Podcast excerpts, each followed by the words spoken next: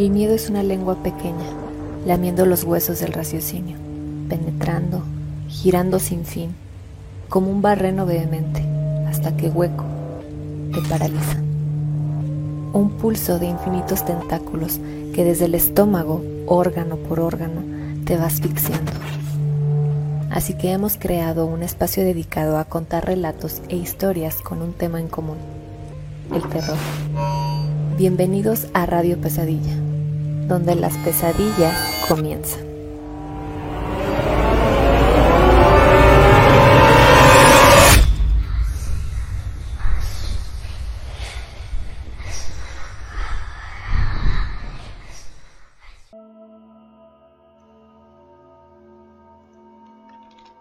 Muy buenas noches, les habla Carlos Vargas y ya estamos en otro programa más de Radio Pesadilla, donde las pesadillas comienzan.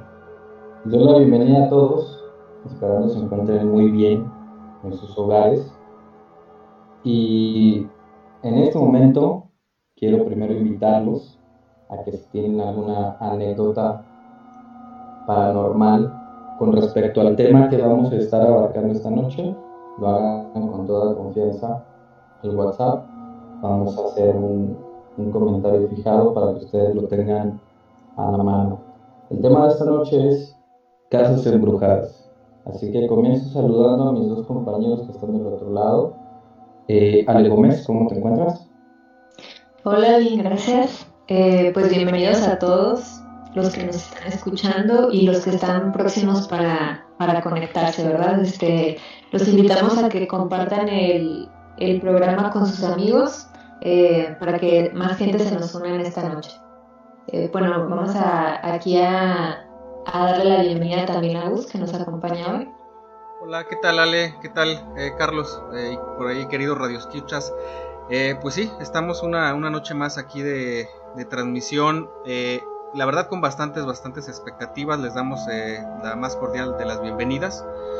Y pues como en cada programa los invitamos a que pues bueno, eh, a partir de que de este momento pues nos empiecen a, enviar todas sus anécdotas y todas sus historias terroríficas eh, a través eh, de preferencia por el WhatsApp. en este momento, en un momentito más va a aparecer por ahí el link anclado en los comentarios para que únicamente al darle clic sobre ese elemento pues los mande directamente a WhatsApp y de esa manera nos los puedan hacer llegar de una manera más sencilla, ¿no? Eh, también, como siempre, pues les recomendamos que si se trata de un relato que quieren que permanezca en el anonimato, no lo hagan saber antes eh, de, escribirlo o antes de enviar el audio para obviamente pues cuidar esa parte de, su identidad. Y pues bueno, eh, la verdad es que es una noche bastante interesante, ya se acercan noches, noches este, bastante importantes según ciertas creencias, ¿no? Pero pues bueno, yo creo que bajo esta, no sé, bajo esta, este ambiente especial que tenemos esta noche, pues también hay cosas interesantes. Eh, mi querido Carlos, tenemos un programa interesante esta noche. Efectivamente, mi querido Gus, esta noche vamos a abarcar un tema que yo creo que con el cual todos, todos hemos tenido alguna, algún tipo de experiencia ya sea meramente propia o que algún amigo, algún conocido, algún familiar eh, nos haya platicado. Las casas embrujadas. Pues bueno, comenzando con este, con este tema y definiendo un poco lo que se conoce como una casa embrujada, es aquella es aquel lugar, aquella edificación en la cual eh, pues habita una familia, pero por X o por Y comienzan a suceder cosas, cosas extrañas, ¿no? Cosas que no, no normalmente pudieran verse en una, en una casa, en un hogar. Se mueven objetos, se escuchan ruidos, eh, olores, distintos fenómenos que se pueden manifestar y puede ser debido a a varias cuestiones. Primera, puede ser un lugar en el que posiblemente murió alguien, una o varias personas, de forma muy trágica, muy, muy trágica. Esa es una. Segunda, que en ese sitio se hayan llevado algún tipo de, rituales o de invocaciones eh, demoníacas a, seres de, bajo astral. Esa puede ser otra razón. Y hay una tercera también muy interesante, mi querido Gus, que pudiera ser que en ese terreno donde se construyó esa casa, posiblemente haya sido algún cementerio, que haya ocurrido algo, algo muy fuerte, que simple y sencillamente no era un lugar apto para una edificación de este tipo. Sí, así es, eh, tienes toda la razón, Carlos. La verdad es que eh, cada espacio en el cual pues llega a habitar una familia o simple y sencillamente llega a habitar una persona, por lo general queda impregnado de diferentes sucesos, ¿no? Tanto de momentos felices, alegres y de buenos eh, recuerdos y buenas memorias.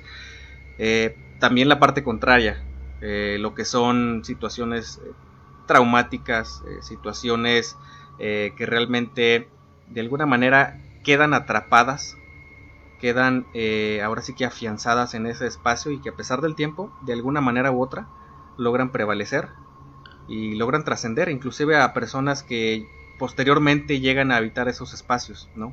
Tal vez desconociendo el pasado oscuro que, llegaron a tener. Y pues bueno, de hecho, pues precisamente esto es lo que nos trae aquí a este programa esta noche, a compartir varios de los casos más, más, más importantes, eh, algunos a nivel internacional, algunos a nivel local, entonces, eh, yo creo que aquí vamos a hablar no solamente de los contextos de esos espacios, sino también de los síntomas. ¿Qué síntomas tiene una casa o qué síntomas tiene un espacio para nosotros poder atrevernos a decir que ese lugar está embrujado, que ese lugar eh, tiene algo diferente a lo común y a lo normal, ¿no? Entonces, pues bueno, la verdad es que creo, creo que tenemos bastante, bastante material esta noche para compartir. Y yo creo que podemos empezar también digo, además de reiterar la invitación a todos los que se vayan conectando a este, a este live stream, eh, pues para que nos manden sus situaciones, sus anécdotas o sus eh, sucesos sobrenaturales, eh, cualquier situación extraña que haya sucedido en su hogar. La verdad, la verdad es que es bastante interesante. De hecho, por acá tenemos un, bueno, les comento compañeros, Ale, Carlos. hace un par de días por ahí recibí un comentario, un mensaje que me, que me envió por ahí el buen Fer en el cual me comenta acerca de varios síntomas que está notando en su hogar, pero eso lo vamos a platicar yo creo que un momentito más. Perfecto. Muy, muy bien. Mm, yo creo que quiero mandar saludos a los que están por ahí conectándose. Adriana Lozano, que dice hola, buenas noches, saludos a todos. Ya está por ahí Jaeger. Eh, también Ramón Cárdenas, que están preguntando por ahí por, por Marco. Un saludo a Marco también que está escuchando. Y por ahí Jaeger que, también hace un comentario con respecto a un, evento que hubo el día de hoy. Así es. Va a estar muy interesante este capítulo. Yo también tengo eh, una anécdota muy interesante de una persona muy cercana a mí que las últimas semanas eh, sí las ha estado viviendo un poco extrañas por sucesos que han acontecido en su casa. Entonces, creo que es un excelente programa para platicarles al respecto, con más detalles en un momento más. Los seguimos invitando a que nos manden su anécdota. Ya está fijado el comentario que los eh, redirige al WhatsApp. Por ahí pueden dejar su anécdota, como, como dijo mi amigo Gus, de forma anónima, puede ser escrita o por medio de audio, ya como ustedes más lo prefieran. Eh, Sakura Mitsuki dice saludos. CJCG dice saludos. Eh, Miguel Guevara dice buenas noches desde Ica, Perú. Muy buenas noches a todos, bienvenidos. Qué bueno que, que van llegando a esta nueva emisión. Así es. Eh, bueno, yo creo que también preguntarle, Ale, eh, la verdad es que todos hemos sido de alguna forma intrigados en algunos momentos por situaciones, eh, digamos que nos platican personas cercanas o personas que llegamos a conocer en algunos momentos de socialización, eh, que a veces nos dejan con la intriga de, oye, qué extraño suceso ocurrió en tu casa, pero yo creo que sería importante comenzar en lo que por ahí eh, pues nos van llegando eh, los audiorelatos de los radioescuchas. sería interesante, Ale, no sé si a ti te haya pasado, también esa pregunta la extiendo para ti, Carlos, que hayan sucedido cosas en sus hogares, en sus casas o en los lugares en los que se están quedando actualmente o en el pasado, que simple y sencillamente, digo, fuera de causarles terror o fuera de causarles pues un temor eh, exagerado, pues a lo mejor que los hayan dejado pensando. Les doy un ejemplo para más o menos orientar un poquito hacia dónde va este comentario. Eh, mi familia no suele ser muy supersticiosa. Sin embargo, en diversas ocasiones eh, se han manifestado em, ahora sí que pequeños o algunos sonidos muy particulares que están ligados a un suceso eh, pues bastante catastrófico. Me explico para, para a lo mejor llegar un poco más rápido al punto. Eh, por ahí yo recuerdo que desde niño había sucesos en los cuales pues se llegaban a caer pequeños cuadros o pequeñas imágenes que se tenían en las paredes de manera aparentemente inexplicable sin que hubiera una causa una causa muy muy marcada que las pudieran haber generado esas caídas de, pues, de los cuadros y como si fuera una especie de augurio, pasaba que al transcurrir uno o dos días nos llegaba una noticia. Y esta noticia era la pues una noticia del fallecimiento de un familiar.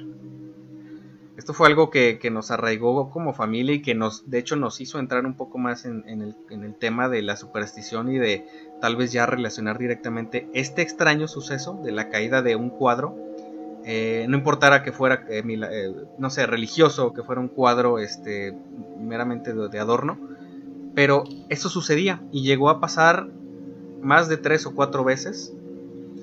Es algo que jamás pudimos, que pudimos, este, no lo pudimos explicar hasta el momento, pero es algo que, al menos a mí, que me sucedió de niño, la verdad es que espero que no me vuelva a pasar porque ya sé por dónde va la cosa. Entonces les pregunto a ustedes, primero Ale, si te ha pasado alguna situación que no, no hayas tú podido explicar directamente en tu casa o en el lugar donde, donde te hayas estado quedando, por ejemplo. Eh, sí, bueno, de hecho, em, tengo una anécdota, varias, de hecho, en casa de mi abuela. Eh, la verdad es que esa casa es un lugar grande, mm, está conformado como por una especie de vecindad. Eh, y ahí ya les había comentado algo de, lo que me había pasado anteriormente, que vi ahí una, figura, ¿verdad? Cuando era niña.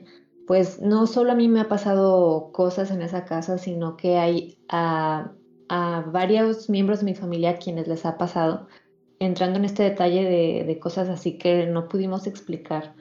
Em, para un tiempo de estos de, Navidad en que se reúne la familia completa, em, teníamos Mm, la celebración, vaya, estaba hasta en, dentro de la sala, ¿no?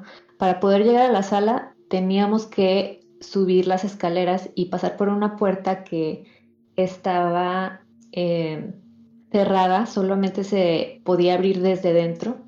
Era una, una puerta bastante difícil de abrir, o sea, de verdad, estando por dentro era la única manera de abrirla. Era de estos que son como, como de, pase. Entonces, em, er, era muy dura esa puerta. De hecho, eh, sí teníamos que hacer ahí un poquito de, esfuerzo para poder abrirla. Y bueno, pues estábamos todos dentro de, la sala y faltaban unos miembros de mi familia en llegar.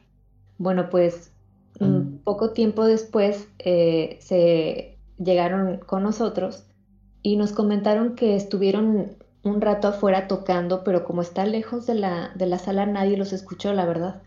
Eh, el detalle es que ellos dicen que alguien o algo, no sé qué fue lo que pasó, abrió la puerta. Eh, ellos estuvieron tocando mucho tiempo y no les abrían y no les abrían. Y entonces este, alguien, al parecer, había abierto esa puerta.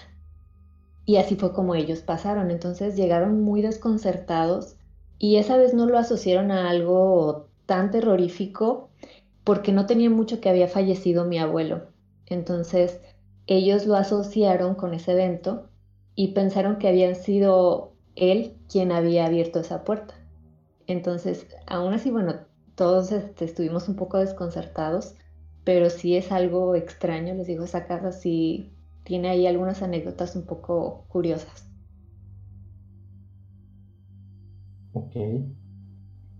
Interesante y además lo que dices que no, mm, no se podía abrir de una manera tan fácil. Así es. Y, o sea, que estaba pesada y que realmente se dieron cuenta que ninguna persona eh, les había abierto, creo que es muy, muy desconcertante. Sí, la, verdad, muy interesante todo esto. ¿eh? Quiero por ahí mandar un saludo a mi novia Jazz Flores, que ya, ya llegó, dice buenas noches, es muy, muy buenas noches. Eh, con respecto a la pregunta, yo ahorita, escuchando el, el relato de Ale, me quedé pensando una situación que acontecía en una casa en la que yo viví algún tiempo. Anteriormente, eh, mi madre era católica, sí, profesaba la religión católica. Este, ahorita ya pertenece a otra, a otra creencia, muy respetable. Pero en ese tiempo, que todavía era católica, eh, ella cada año iba a Fresnillo, Zacatecas, a hacer una visita muy especial por ahí en un templo que se encuentra en el lugar, eh, que, está, que está dirigido al Santo Niño. Eh, cada año, de una forma muy peculiar, justo antes, un poco antes de las fechas en que se realizaba este pequeño viaje, ocurría algo muy curioso eh, que desconcertaba a la familia, en especial al primero que se daba cuenta, ¿no? Pero ocurría cada año. ¿Qué pasaba? En la sala teníamos una tele, una tele grande. Ustedes saben que en algún momento eh, los electrodomésticos, pues bueno, llegan a llenarse de polvo, de, un poco de suciedad por toda la tierra que, que anda por ahí. Y bueno, en varias ocasiones que sucedía esto del polvo en esa tele de la sala y que se acercaban estas fechas que ya les mencioné, ocurría que en la pantalla comenzaban a aparecer algunas marcas, unas marcas muy, muy singulares. Las recuerdo perfectamente porque tenían más o menos el tamaño de un, de un pulgar, como si tú hubieras marcado los pulgares, pero eran un poco más chicas y estaban como en forma de pasos en forma vertical en la pantalla. Eh, arriba de esa televisión se encontraba una, una figura eh, dirigida al Santo Niño. Curiosamente pequeña, era muy pequeña esa figura. Entonces, cuando ocurría esto, que comenzaban a aparecer esas marcas ahí, mi familia lo tomaba de una manera en que ya era necesario hacer la visita al templo de, de Fresnillo, Zacatecas una cuestión que nos dejó pensando. Únicamente ocurría en esa casa. Ya no nos volvió a pasar en ninguna otra. Pero sí era algo que, que nos dejaba bastante pensativos. Por ahí tenemos comentarios, dice Héctor Puga, felicidades, mucho éxito para ustedes. Muchísimas gracias Héctor, bienvenido. No sé, mi querido Gus, ¿qué opinas tú? Al respecto de estas situaciones? Mira, la verdad es que, eh, como lo decíamos al principio, a veces hay situaciones que pudieran ser no tan negativas, sino todo lo contrario, a lo mejor un poco más positivas o al menos inclinadas hacia el lado un poquito menos oscuro de la situación. Eh, la verdad es que me parece muy interesante porque según la formación que a lo mejor algunos que somos creyentes eh, pues te podrá indicar que, eso no debe de suceder o eso no es natural, ¿no? Sino que tal vez se trata de, una entidad o alguna situación que, te está haciendo creer esa, esa a lo mejor que está haciendo, que te está haciendo pensar que, se trata de, la imagen o de alguna figura religiosa, ¿no? La verdad es que de entrada me da un poco de, temor, o sea, no es algo que, me dé mucha paz el, haber escuchado esa situación este, que, les llegó a suceder a ustedes. Sin embargo, que mucho, mucho va a depender, yo creo que de la sensación que a ti te causaba, mi querido Carlos. Cuando ustedes se percataban de esto, ¿qué se sentía en el ambiente? ¿Qué percibían ustedes? Bueno, yo en ese tiempo era, era un niño, estaba muy pequeño. Yo creo que tenía como unos siete años más o menos. Y al percatarme de esto, pues yo me desconcertaba. Me desconcertaba totalmente. Porque a lo mejor tú sientes ahorita la religión de otra manera, más madura. Y en ese tiempo, pues no la comprendes. No lo entiendes sin embargo, yo no sentía nada negativo. No había nada negativo con esa circunstancia y eh, mi madre enseguida sacaba las conclusiones de que ya, ya era tiempo de, ir otra vez. Se lo tomaba como esa señal. Eh, pero no, en realidad no, no recuerdo haber sentido algo, algo negativo en esas ocasiones. Ok, creo que eso es una, una excelente señal. Entonces, este, todo en orden de momento, en, aquel momento, no sé si, si llegó a pasar después.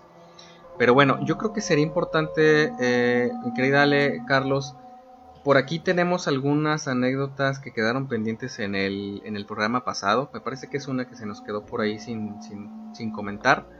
¿Qué les parece si platicamos o si la sacamos al aire ya que por ahí los radioescuchas ya se empezaron a conectar? Eh, y luego ya entramos después con el tema principal que les preparamos. Muy perfecto. Ok. Ale, por ahí estará lista la, anécdota que nos quedó por ahí guardada. Sí, denme aquí un segundito que la acabo de, extraviar.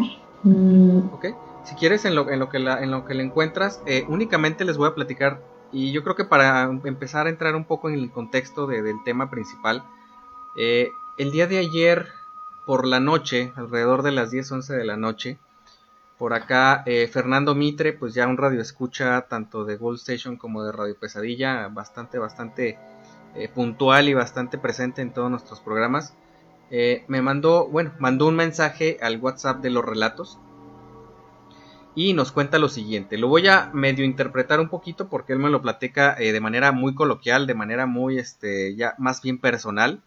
Sin embargo, pues yo lo comento porque eh, en su casa ya tiene algunas semanas que suceden varios fenómenos eh, y al parecer van relacionados con una visita, una visita que tuvieron de unos familiares, unos tíos, los cuales recientemente al momento de la visita pues habían perdido a, un, a uno de sus hijos. Y, pues bueno, antes de ahondar un poquito más en esto les platico lo que él me manda. Me dice que el sábado eh, él estaba en el baño y que escuchó que le gritaron por su nombre de una manera pues con un volumen alto, ¿no? Como de una manera alarmante. Eh, dice que primero le gritaron eh, Jaciel y que él respondió pues de manera natural, ¿no? Mande. Eh, y que le dijeron una segunda frase, le dijeron ven. Entonces él se sacó de onda, sale rápido de donde se encontraba, de la habitación en la que se encontraba y pues dice que cuando llegó al cuarto donde estaban, pues en este caso sus papás, eh, pues él dijo, ¿qué pasó, verdad? ¿Qué necesitan? Y le contestaron, no, ¿sabes qué? Nadie te habló, nosotros no fuimos. Dice que la verdad él ahora sí que eh, se llenó de temor y se llenó de terror porque eh, realmente, perdón, no únicamente se encontraban su, su, mamá y su abuelita, perdón, ahí corrijo. Dice que él la verdad se llenó de terror porque eh, pues él, ellas al asegurar que, no le hablaron absolutamente para nada, eh, y él al darse cuenta y al reconocer que realmente pues no pudo haber sido ninguna de las dos, porque ¿quién jugaría con algo como eso? Eh, pues él se llenó de terror, ¿no? Y de hecho, ese suceso me lo platica ahora sí que pues de manera... porque fue, es reciente, es reciente, pero no es lo único que ha pasado en su casa, no, no es lo único, por ahí le han movido objetos, eh, ha visto literal personas o una, una persona, me parece que un, un varón eh, en una ocasión lo vio circulando por ahí por una de las zonas de su escalera. Y pues eh, lo que es bastante, bastante perturbador y que es un poquito más grave es que pues él no lo conocía, él pensó que estaba junto con los invitados que les comentaba hace un momento, por ahí con sus tíos eh, una de sus, eh, familiares que también se encontraba en ese lugar en ese momento le, preguntó que cómo, era la persona que vio que subió las escaleras. Y según la descripción que él da pues resulta que era eh, pues ese primo que al parecer había fallecido recientemente no entonces ya van varias situaciones y al parecer siguen. Al parecer lo, lo, lo continúan persiguiendo de alguna manera. ¿qué opinan compañeros? Ok, antes que nada, por ahí tenemos un comentario eh, de M. Sigue, M. Sigue. Dice, buenas noches, llegué temprano. Eh, creo que llegaste muy buena hora. Buenas noches, bienvenida. Y con respecto a lo que le pasa a Fernando, me parece muy peculiar que haya sido a raíz de una visita eh, de una familia que de hecho acaban de perder a un, a un hijo, si no me equivoco y comenzaron a acontecer toda esta serie de, sucesos en su casa. Creo que aquí pudiera llevarse a cabo una, una investigación para indagar un poquito más, pero creo que lo más probable es que se trate de del alma errante de esta persona que desconozco en qué circunstancias haya, haya fallecido, pero que muy posiblemente sea ella y que de alguna manera se haya quedado atorada en esta casa. Entonces, creo que ahí sí sería, sería necesario que pidiera ayuda porque ya se me hace mucho, creo que ya es demasiado todo lo que le está pasando porque eh, le tiran objetos, pasan sombras, ahora le, le gritaron y creo que ya, ya no es una buena señal, ya no es momento de, de dejar pasar estas cosas porque posiblemente vaya, vaya a ocurrir algo más eh, más adelante.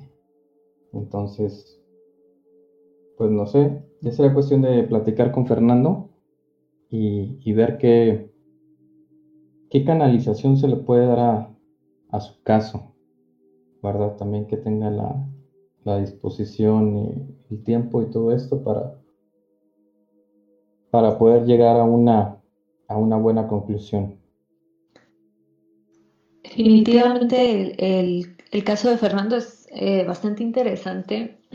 Ya anteriormente nos ha compartido varias anécdotas que le han sucedido, entonces em, sí mm, es parte de lo que, que habíamos estado comentando, que hay personas que tienen a lo mejor un poquito más de sensibilidad para percibir algunas cosas que los demás no. Y como bien mencionas, cada vez eh, son más frecuentes y ahora sí que más claras las, las manifestaciones que ha estado presenciando, ¿no? Ya que, que le dijeran así, ven tan claramente, entonces sí, no sé, eh, digo, sí son cosas muy interesantes que le están sucediendo, pero pues también un poquito a lo mejor alarmantes, ¿no? Sí, totalmente, totalmente de acuerdo contigo, Ale. Eh, donde quiera que se encuentre por ahorita esta noche el buen Fer, pues le mandamos un, saludo. Esperando principalmente que se encuentre bien, ¿no? Y pues bueno, ojalá tengamos noticias pronto de, su situación. En el sentido de que pues esperemos que pronto cesen esos, esos fenómenos. Eh, la verdad son muy interesantes, pero pues bueno, ojalá, ojalá se encuentre bien. Y pues yo creo que vamos contigo, Ale, para escuchar por allí. Me parece que es una leyenda a lo que nos mandaron el, capítulo pasado de Radio Pesadilla. Así es. Eh, este relato nos lo envía Miguel. Así que, bueno, le mandamos un saludo. Ya lo saludamos al inicio del programa. Em, dice así. Miren, tengo una historia. Esto ocurre en la parte de la sierra peruana y la costa de la... y la costa, ok la jarjacha es un ser producto del incesto. Para pagar el pecado el hombre o mujer tiene que hacer penitencia. El cura lo manda a asustar a la gente. Este, la jarjacha, se convierte en animales de tamaño grande y asustando y comiendo los cerebros de la gente. Tiene un grito característico de la combinación de varios animales y suele decir jar. Por eso le dicen jarjacha. Dicen que se le puede capturar con sogas hechas de lana de llama y al aparecer o llegar la mañana son personas las cuales les hacen obligar a no molestar más. Ok. Muy, muy interesante esta leyenda eh, peruana, si no me equivoco, ¿sí, verdad? Así es. Eh, creo que, bueno, de hecho vamos a tener eh, próximamente un especial hablando también de, de algunas criaturas y creo que sería interesante analizar cada una. Esta está muy interesante. Me suena mucho, no sé ustedes, corríjanme Gus, Ale, me suena mucho a lo que en México se le llamaría un nahual. Sí, eh, tienes, tienes toda la razón, Carlos. Por aquí en, diversas ciudades del centro y el, sur del país eh, existe una especie de, digamos, personaje o de personalidad mágica, de, una especie de chamán que tiene la, la, cualidad o la habilidad de transformarse en diversos animales. Por ahí se cuenta en muchísimas, muchísimas leyendas este, antiguas que pues este ser tiene la capacidad de convertirse en tecolotes, en jaguares, eh, me parece que en águilas y también en coyotes. Eh, hay, muchísimas, hay muchísimas anécdotas, sobre todo en carreteras precisamente que conectan a los estados del centro y sur de, nuestro país, eh, en las cuales pues ellos comentan que ciertos animales se les atraviesan eh, digo, en carretera es normal que se te atraviese tal vez un animal, un ave o algo, pero lo curioso es que estos animales, digo, tras esos comentarios, pues resulta que hacen o tienen ciertas actitudes más humanas. Es decir, por ejemplo, el coyote que iba caminando de repente se pone de pie como si fuera una persona, ¿no? o el tecolote de repente puede emitir una especie de voz humana, no, no tanto el clásico chirrido que generan estas aves, sino que este tipo de comportamientos. Y, pues bueno, esa es una leyenda, se parece, se parece un poquito, sí tienes, tienes toda la razón Carlos, sí se parece un poquito a lo que nos comenta por aquí eh, Miguel.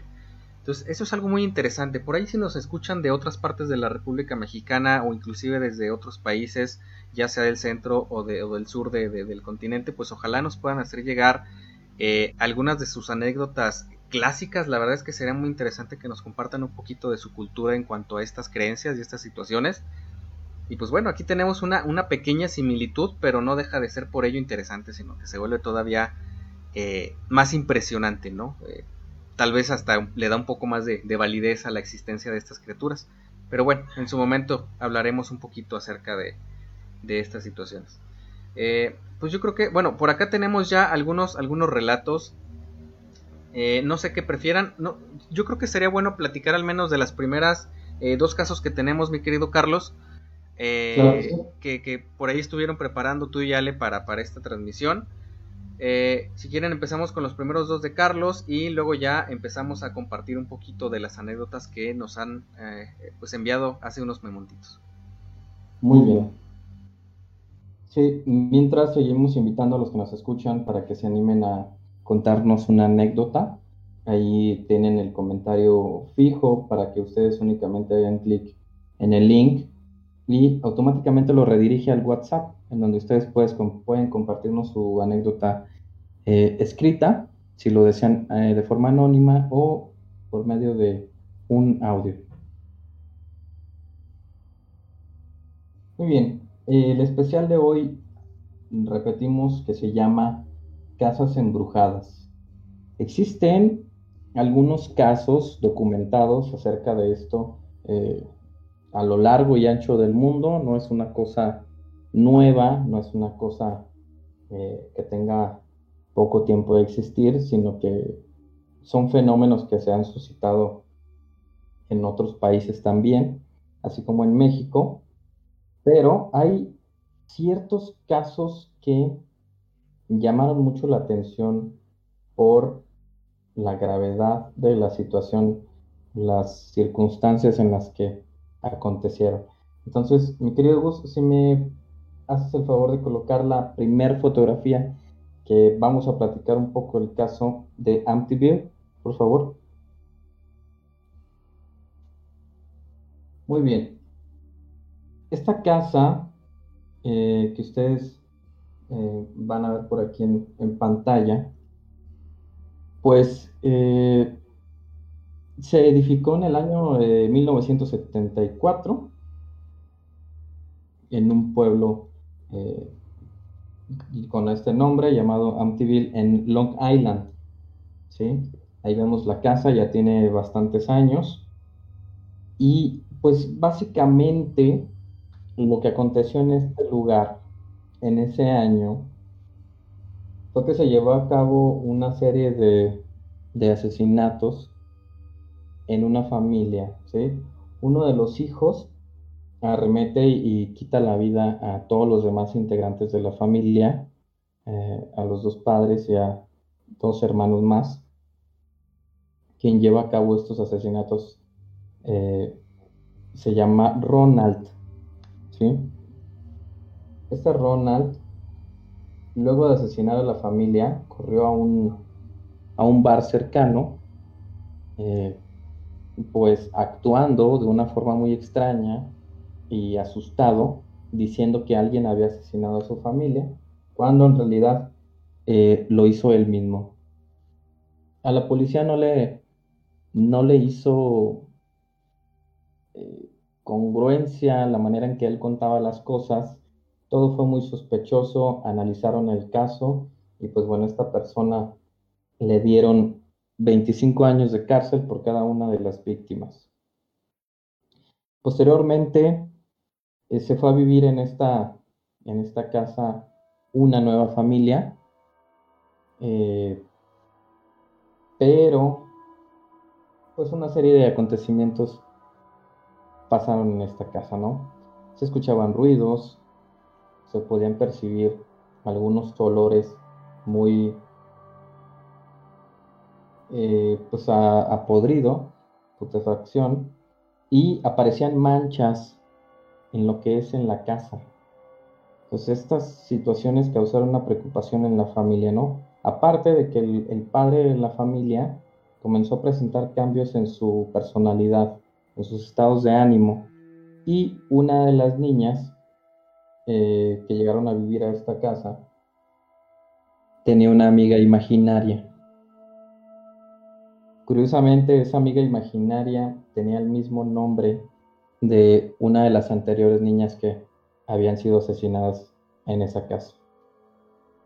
El caso llegó a los oídos de los investigadores Ed y Lorraine Warren, ya muy conocidos por todos nosotros. De hecho, el buen Ed, eh, pues es el único, o era, era que en paz descanse, el único demonólogo reconocido por el Vaticano, laico. Esto es, es sumamente difícil que ocurra. Sin embargo, Ed se ganó ese nombramiento como demonólogo y se dedicaban, junto con Lorraine, a investigar casos para ver la veracidad de estos mismos y acudir o no a una pues a un auxilio más religioso, ¿no? Pues bueno, acudieron a esta casa y desde el momento en que la pisaron por primera vez, sufrieron ataques físicos muy fuertes y eso los eh, pues los atemorizó y los hizo eh, pensar que en realidad era un caso muy, muy serio lo que estaba aconteciendo aquí.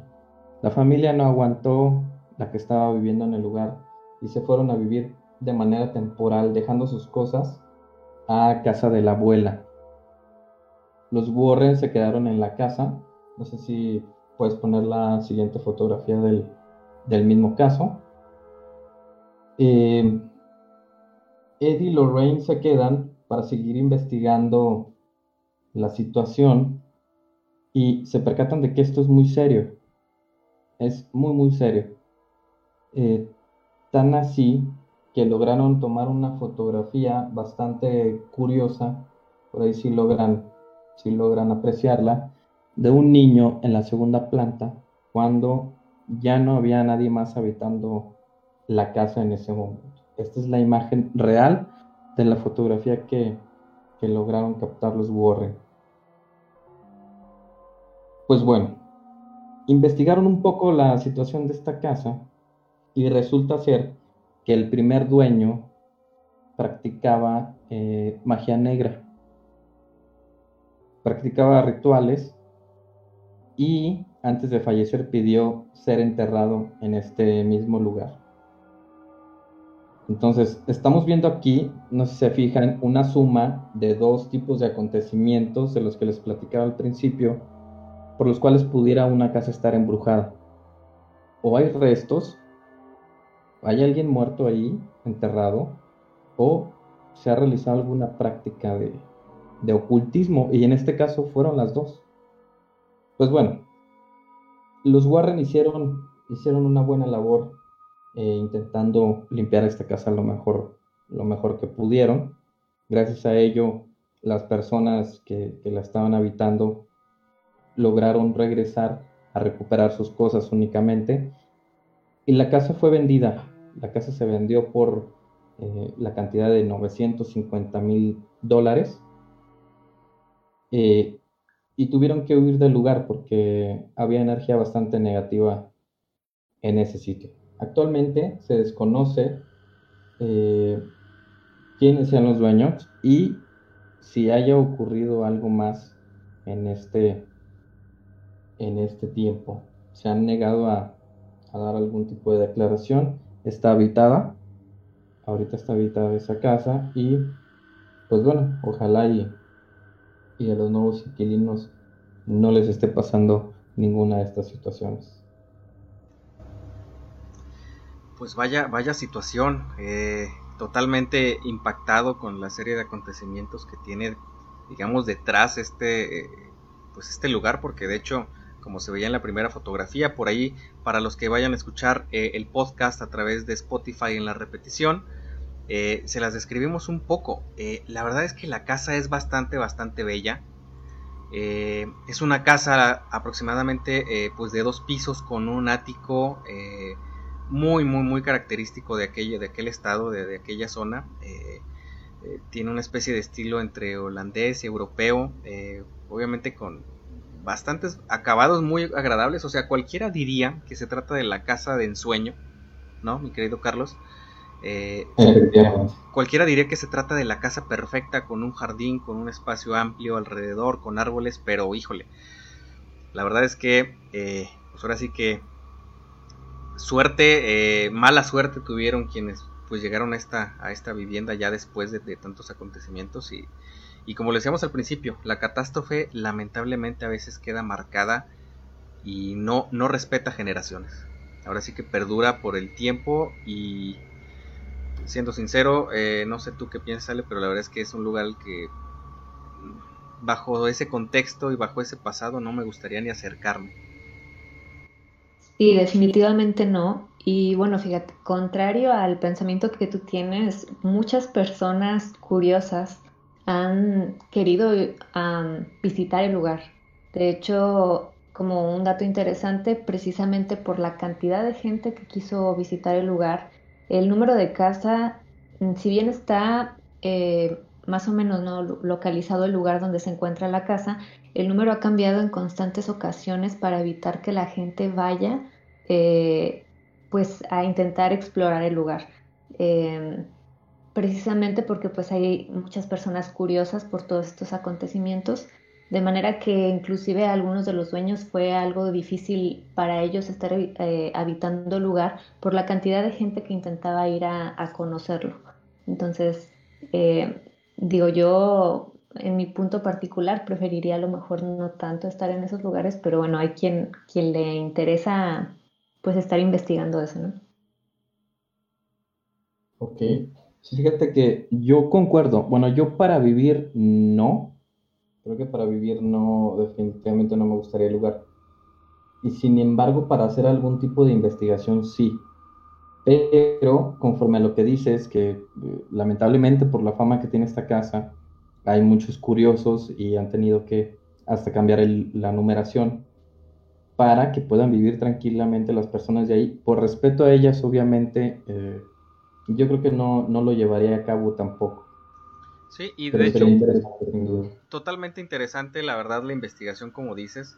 Y por acá, bueno, al parecer respondimos por adelantado la pregunta que nos hace por acá eh, Adriana Lozano, que ah, le mandamos un saludote, y nos dice, ¿ustedes habitarían un lugar en donde se cometieron eh, pues asesinatos? Dice ella que la verdad, qué miedo. Eh, pues yo creo que respondimos por adelantado. Eh, es decir, la verdad es que sí, sí queda impregnado el lugar siempre, la mayoría de las veces cuando se trata de una catástrofe de este tipo. Entonces yo creo que eh, si se trata de, de, mantener la salud, tanto espiritual como eh, física y emocional, pues lo mejor es no.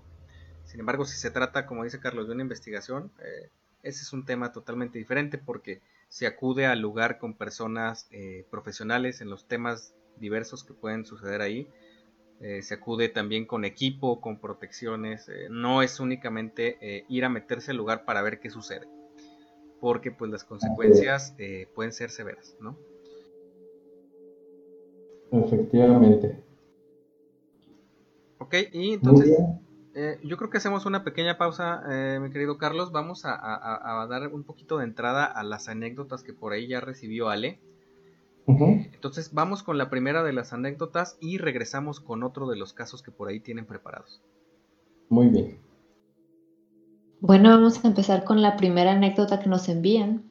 Eh, dice aquí, hola, buenas noches.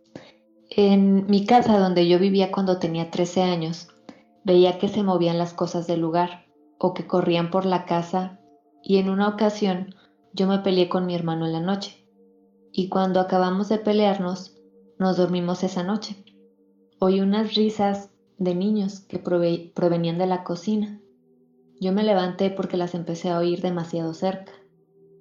Me levanté, prendí la luz de la cocina. Al principio no vi nada, entonces la apagué. Pero para mi sorpresa, vi a un niño de espaldas sentado debajo de donde lavamos los trastes. Eso me sorprendió y al mismo tiempo me asustó y sin que se diera cuenta me regresé a la cama, tratando de ignorar lo que vi. En la mañana le conté a mi mamá lo que pasó y ella me dijo que a lo mejor fue ya él, el hermano gemelo de mi hermano, que murió antes de nacer y que a lo mejor se enojó porque me peleé con mi hermano. Saludos desde Guadalajara, México. Por ahí. Muchísimas, muchísimas gracias a Samantha, quien fue quien nos hace llegar esta, esta anécdota tan... Híjole, la verdad es que está fuerte, ¿eh? eh está fuerte. Eh, yo creo que el simple hecho de escuchar un ruido o de tener una manifestación, digamos, secundaria, eh, ya de por sí es bastante difícil de sobrellevar. Ahora, literal, verla, la verdad es que me parece algo difícil, difícil de digerir. Y, y pues bueno, aquí es bien interesante porque inclusive eh, pues ellos le dieron una explicación con un contexto, ¿no? Eh, eh, por ahí, por ahí su hermano tuvo un hermano gemelo que, pues murió antes de nacer y, pues ellos tienen la creencia de que a lo mejor exista como que una conexión, ¿no? Con, con, con, el, bueno, con, este, con este muchacho que pues no, no al parecer pues él no nació, entonces eh, hay, diversas situaciones en las que suelen decir eso, eh, eh, no, es, no es la primera vez que lo escucho, por ahí hay casos de, algunos hermanos, sobre todo mellizos y gemelos, que bueno, al parecer pues uno, uno no, no, no, logra pues sobrevivir al parto o muere antes de, de su nacimiento, pero al parecer eso los deja como con una especie de enlace o conexión con sea lo que sea que exista del otro lado, ¿no? Entonces, está, está muy fuerte el relato. Eh, Carlos, ¿qué opinas? La verdad que yo también había escuchado algo al respecto, mi querido Gus. Eh, hay varios casos que señalan este tipo de, situaciones en donde, como dices, eran gemelos o eran mellizos, uno fallece y el otro eh, pues bueno, de, los casos que he escuchado, o ven, ven a la otra parte, o lo escuchan, o no sé, de alguna u otra forma se encuentran conectados todavía, a lo mejor en forma energética, muy posiblemente. Y pues no sé, yo creo que como todo buen hermano, pues siempre vas a ver lo mejor por tus, por tus iguales y este tipo de casos son, son muy extraordinarios, ¿eh? son muy, muy interesantes. Y que yo creo que desde el hecho que los hermanos gemelos mm, tienen una conexión que solo ellos pueden explicar, ¿no? Eh, y bueno, trascendiendo ya ahora sí que, que la línea está de, la vida y la muerte, porque no solamente, bueno, ya como lo vimos en esta historia, eh, se traslada a algo más allá. Así es. Eh, bueno, no sé si quieran que pasamos al, pasemos al siguiente caso. Sí, adelante. Muy bien. Eh, el siguiente caso que esta noche traemos para ustedes eh, de forma histórica es la casa o la mansión Winchester. Si nos puedas apoyar visualmente por ahí, vos. Muy bien. Esta casa en primera, ustedes véanla. Para los que escuchan el podcast en Spotify, eh, les voy a ayudar un poco. Es una casa terriblemente enorme, enorme. Les estoy hablando que tiene una superficie de 4.5 acres, lo cual es igual a 24 mil metros cuadrados. Y es enorme. Es una casa enorme. Me parece que son tres pisos eh, consta de 160 cuartos, 6 cocinas, 2 vestíbulos, 2 sótanos. Es enorme, tiene muchísimas habitaciones, muchísimos pasillos, muchísimas escaleras. Y pues bueno, la historia de esta casa nos dice que le pertenecía a, a la viuda de Winchester, ¿sí? A Sarah Winchester ella tenía la idea o tenía la sensación de ser perseguida, ser observada por espíritus malignos. ¿Sí? Entonces, conforme a esta idea o estas sensaciones que ella tenía en su vida, en su día a día, que era una mujer sola, eh, comenzó a construirle a esta casa muchísimos pasillos, una infinidad de pasillos, escaleras también como ya les comentaba, pero que no llevaban a ningún lugar. Eran escaleras meramente por, por estar ahí, pero no eran útiles. Ella ordenaba a los que la estaban construyendo que no hubiera eh, ningún tipo de mapa, ningún tipo de, de, plano, ni nada que diera una idea exacta eh, sobre la estructura de esta casa. ¿Por qué? Pues bueno, porque ella pensaba que al momento de hacer esto, eh, de crear su propio laberinto, ella iba a perder de vista a los espíritus. ¿Sí? Eh, pensaba que si ella misma se adentraba en esta casa y generaba este, este laberinto, no la iban a poder encontrar o que se iban a perder en el camino. ¿De dónde viene este miedo o esta paranoia que tenía Sarah Winchester? Pues bueno, ustedes conocen perfectamente el apellido Winchester. Mi querido Gus, yo creo que lo conoces bastante bien. Este, pero por ahí es una marca de, armas bastante reconocida. Sí, totalmente. pues bueno, Sara creía que todas las personas que habían muerto por un arma Winchester la iban a perseguir tarde o temprano. Entonces ella vivía con miedo, vivía con un pánico terrible que no se calmaba en ninguno de sus días. Y pues bueno, en la actualidad esta casa es considerada monumento nacional, no está habitada. Sirve meramente para hacer lo que son eh, algunos tours, algunos, eh, pues algunas visitas guiadas, estrictamente guiadas, perdón, porque ya se tiene una ruta pensada y no tienes permitido salirte de ella. Si lo haces, desobedeces a, la persona que te va guiando, solamente tú eres responsable de si encuentras o no la salida o si pierdes la vida en el intento. Y esto es de esa forma explícitamente. O si tú te pierdes ahí porque viste algo que te llamó la atención, te sales del, grupo, te sales del tour y te pierdes, ya va a ser situación y responsabilidad meramente tuya. Eh, así de, de grave está la situación en este lugar. Ok, sabes que es bastante, bastante llamativo el hecho de que, bueno, para... Sí, yo creo que em, inclusive por el tamaño que mencionas de, la casa, es probable que, que, ahí mismo la gente pues fácilmente pueda perderse, ¿no? Y, y encontrarse algo en el trayecto em, por no seguir ahora sí que, que, las instrucciones, ¿no? O al líder que, que está llevando a cabo estos tours, pues no sé si alguno de ustedes eh, se animaría ¿no? a, visitarla. Yo creo que yo sí me animaría, fíjate, pero sí cuidando en todo momento donde esté eh, donde esté por ahí la, la persona encargada.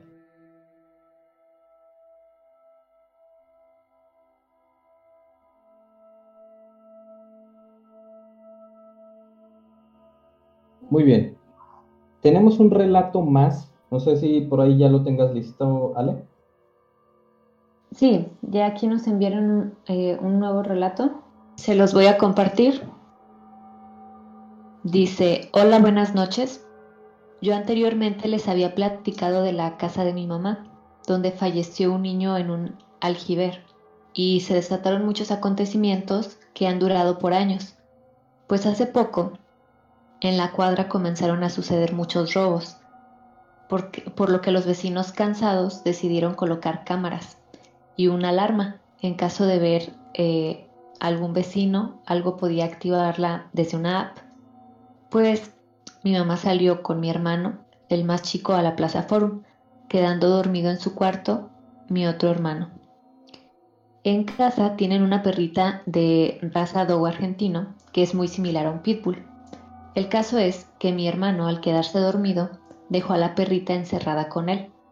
Pasada una, llegó mi mamá y se sorprendió, por lo que la puerta estaba abierta, la cerradura forzada y la perra estaba en el patio, por lo que fueron con las vecinas para ver las imágenes de la cámara. Durante la grabación, en el momento que salen mi mamá y mi hermano, pasó un lapso de 15 minutos cuando se pararon en el cancel tres hombres y forzaron la entrada. Pasaron como cinco minutos. Cuando salieron corriendo y detrás de ellos sale un hombre de 1,85, robusto, cabello chino. No se le vio el rostro, pero parecía ser mi papá. Detrás de él sale la perra y se queda parada a la entrada, y a un lado de ella, un niño de unos 8 o 9 años. Se regresan a la casa Pasa el tiempo y es cuando entra mi mamá, asustados.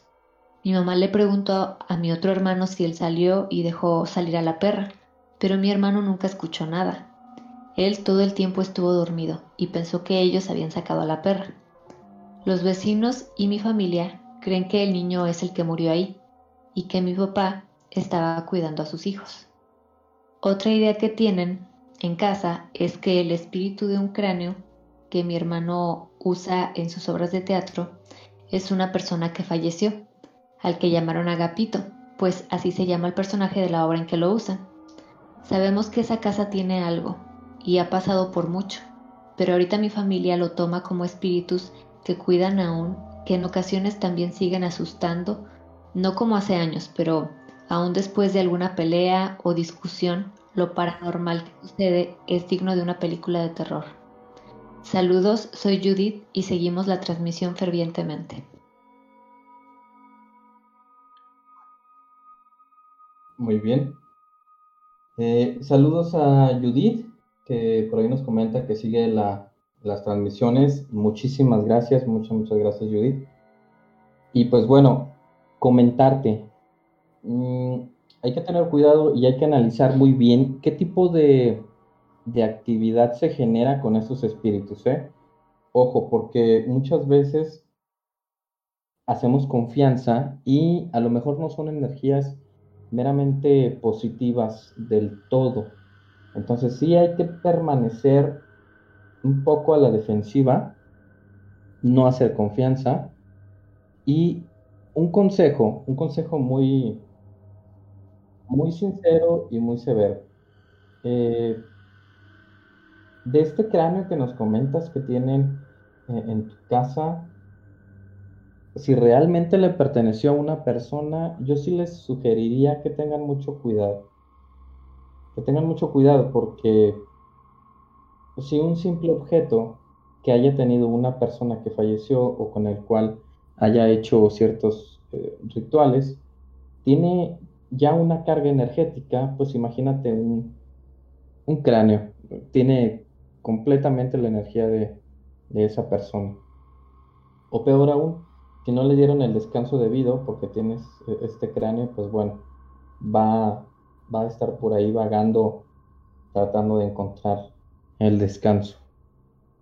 No sé si por ahí ya, ya nos escuchas, mi querido Gus. Sí, te escuchamos. Ok, sí, tuvimos un detallito nada más por la recepción de una eh, audiorelato que nos acaba de llegar, pero al parecer ya está todo en ah, orden.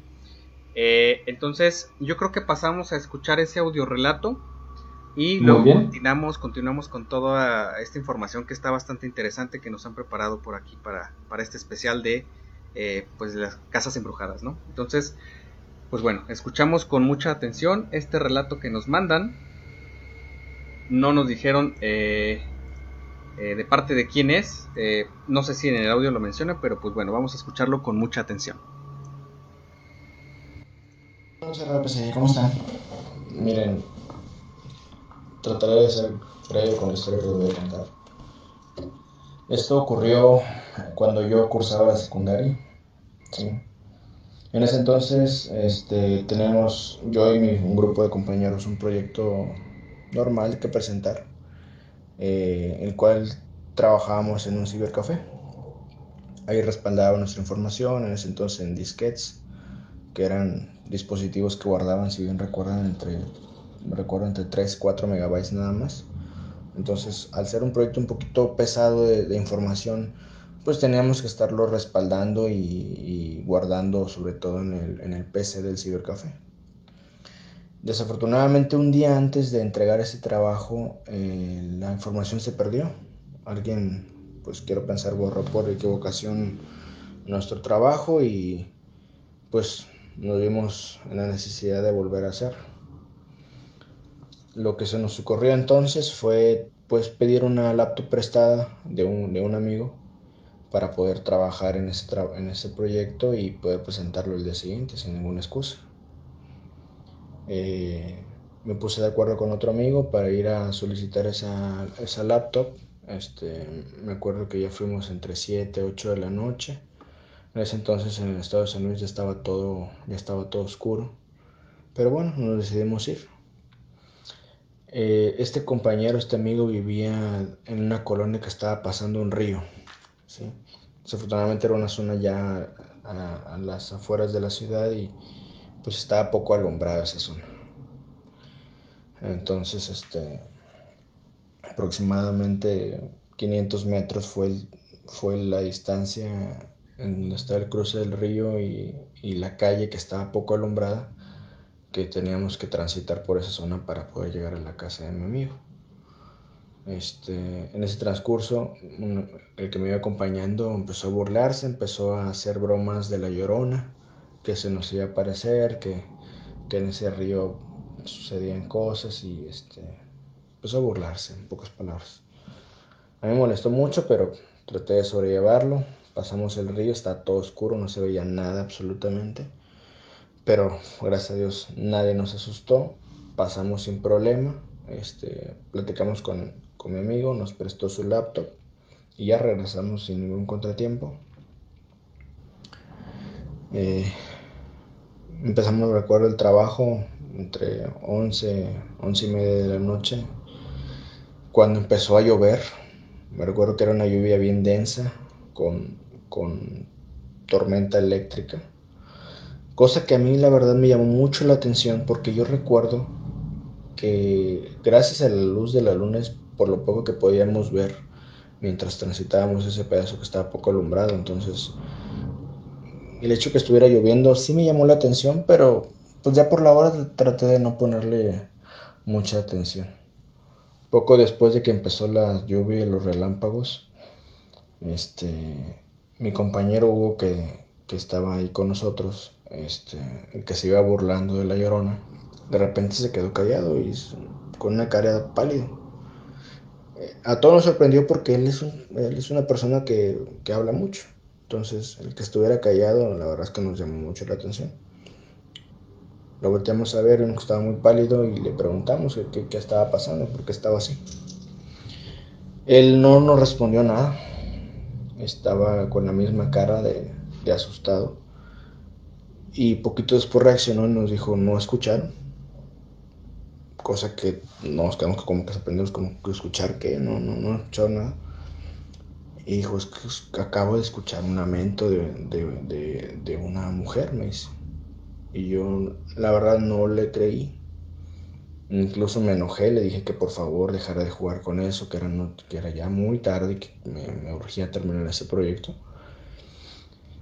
Y él me dijo, no, no, no, es que no, no estoy jugando, es en serio.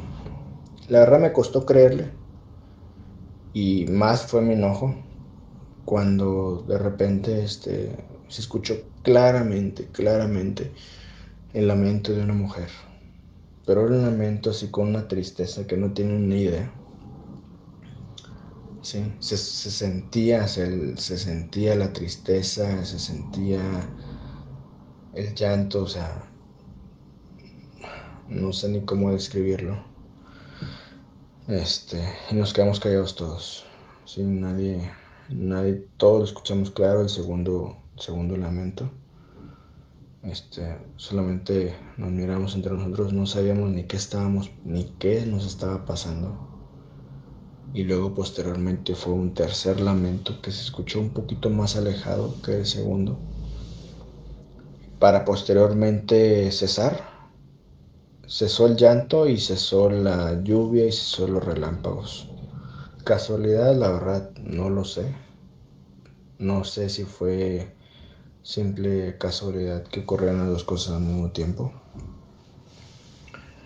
Y este, posteriormente a eso, con mucho trabajo, pero tratamos de terminar lo que estábamos haciendo y pagamos el laptop y nos quedamos dormidos, ya no hablamos nada, tratamos de no hablar del tema y bueno, dormirnos.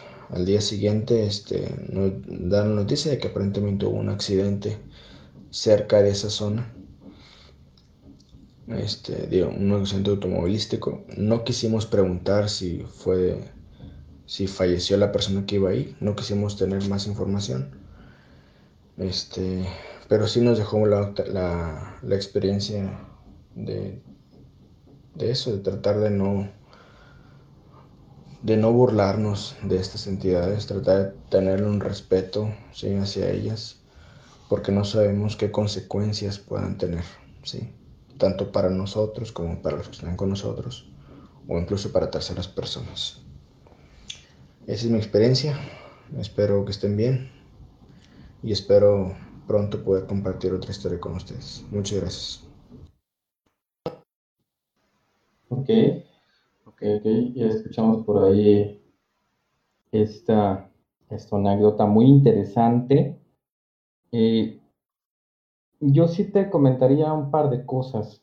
Primera, esto que haya, que haya habido presencia de, agua en aquel momento que, que, tuvieron ustedes el acercamiento con la manifestación, no, no es ninguna casualidad el que haya agua de cualquier forma, lluvia, un lago, un río, genera una mejor comunicación, una mejor, eh,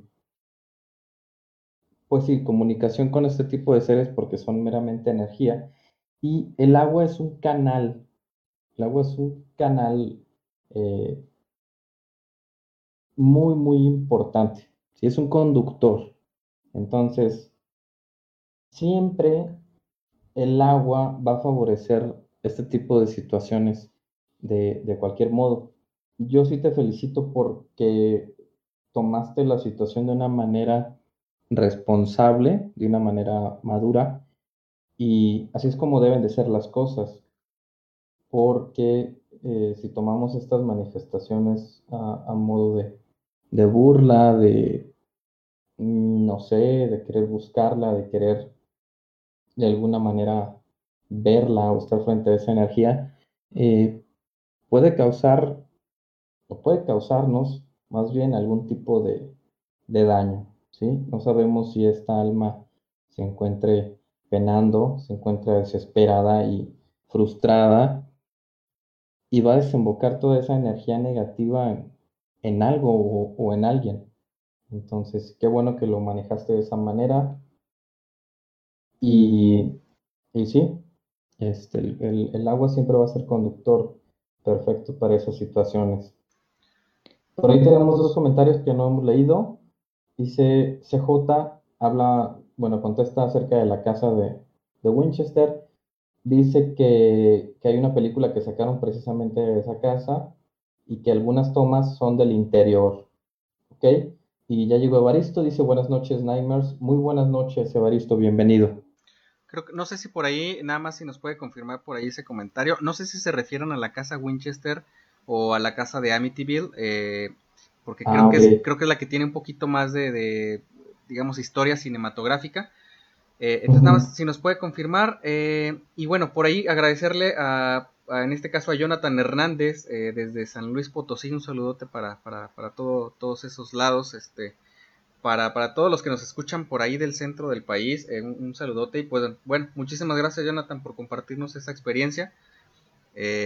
Me imagino que debió ser una, una situación bastante, bastante complicada yo creo que ya con el paso del tiempo los puede, lo puede uno platicar de una manera un poco más abierta, pero sabemos de antemano, por experiencia propia, que los encuentros de ese tipo eh, dejan marca, dejan marca y son cosas que no jamás se olvidan. Entonces, pues bueno, eh, yo creo que continuamos eh, contigo, Ale. tienes por ahí nuestro tercer relato. Así es. Em, vamos a compartirles el tercer relato. Aquí dice, hola, mi nombre es Jezrael, y de recién que llegamos a vivir aquí al fraccionamiento, siempre se han escuchado cosas, y ciertos días, sobre todo en la noche, los olores como azufre o flores es común percibirlos. Pero una muchacha fue asesinada en una de las casas de aquí. Posterior a esto, una señora fue atropellada y murió. En otra casa, un hombre mató a su esposa e hijo. Y así han salido muchos casos. Lo curioso es que todos están cerca, no son casas muy retiradas, por lo que fueron a la inmobiliaria, ya que el fraccionamiento aún no está entregado, y se dieron cuenta que el dueño original del terreno llamaba a esta hacienda del arroyo. De ahí que cuando vendió, pidió que todas las calles llevaran el nombre arroyo, como arroyo ojo de agua, arroyo agua caliente, etc. En fin, resulta que las casas donde se han suscitado la mayoría de los incidentes cuando se preparaba el terreno, sacaron muchos objetos asociados a la magia, por lo que dejaron debajo de las casas los objetos. Se pidió la ayuda de un sacerdote que pasó a todas las casas de la zona a bendecirlas, pero no ha servido, pues puedes ver en las casas que han dejado solas gente que entra, escuchas que te hablan o hemos visto gente o sombras que te siguen. La mayoría del fraccionamiento poco a poco se ha quedado más solo y no han podido terminar de construir las casas, pues dicen que los espíritus o la magia que se dejó ahí es lo que ha hecho que este lugar llamado Los Ruiseñores en Jalisco siga aún sin entregarse y sin poder crecer.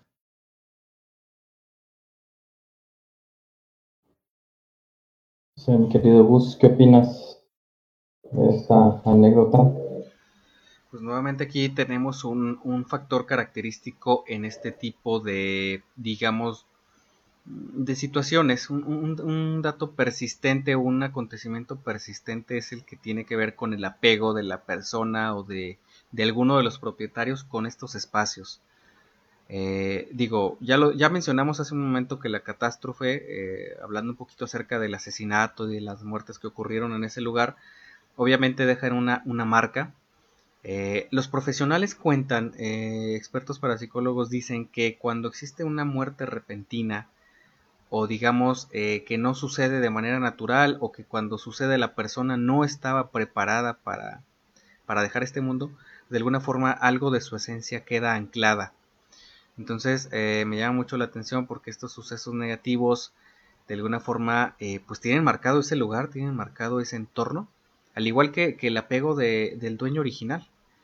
Eh, lo hemos platicado en alguno de los, de los programas anteriores que pues bueno, no es, no es del todo recomendable tener tantos apegos con, con objetos o con personas porque precisamente eh, no sabemos el momento en el que nosotros partamos de este mundo, eh, ni las condiciones, ni el momento exacto, jamás lo vamos a saber.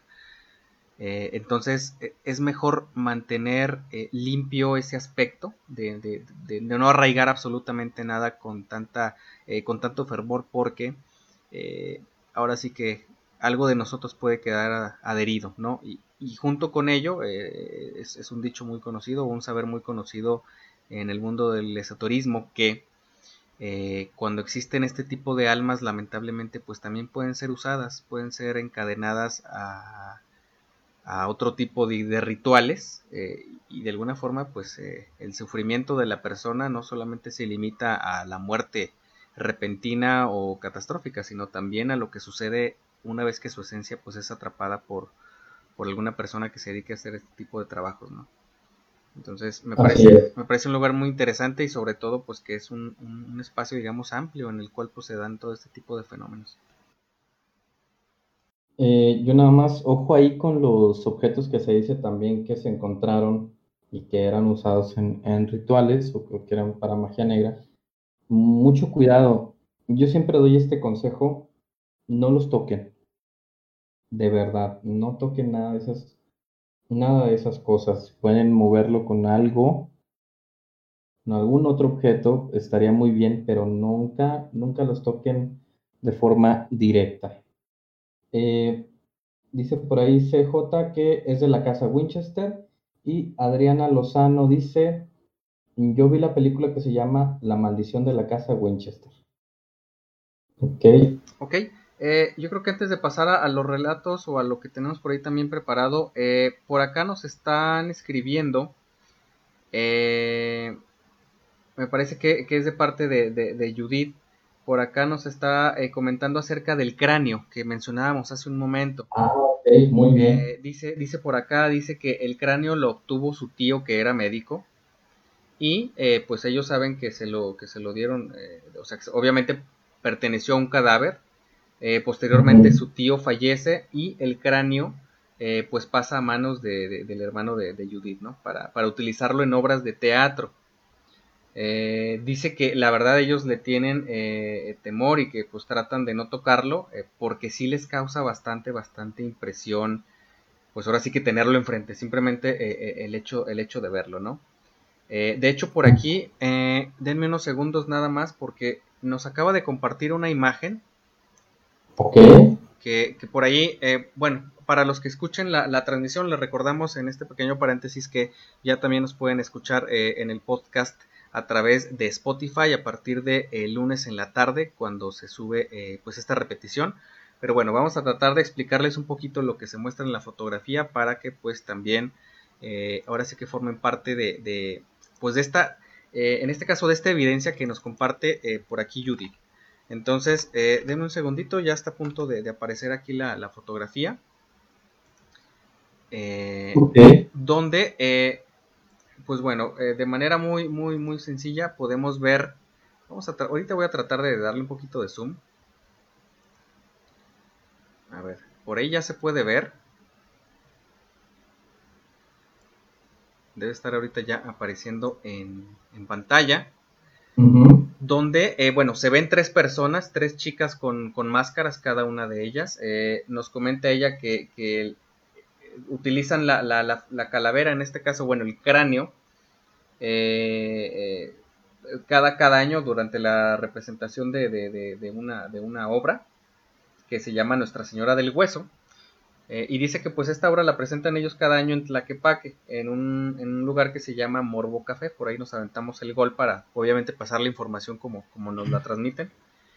Eh, y dice, bueno, que en cada presentación suelen ellos notar que algo se alcanza a ver. Eh, dice que por ahí anda buscando otra fotografía, a ver si la logra encontrar. Y nos manda por acá como encerrado en un círculo. Bueno, por aquí podemos ver la calavera. Sí es impresionante la calavera o sea, el cráneo. Sí, es impresionante. Eh, se ve algo grotesco, si, si, puedo ser sincero. Y por acá nos muestra, eh, nos encierra en un círculo. No sé si lo puedan percibir por ahí los que se encuentren todavía en la transmisión.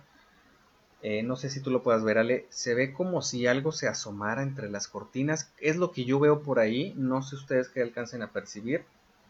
Y precisamente es algo que, que se alcanza a ver. No sé, como Sí, como si se estuviera asomando a alguien, básicamente.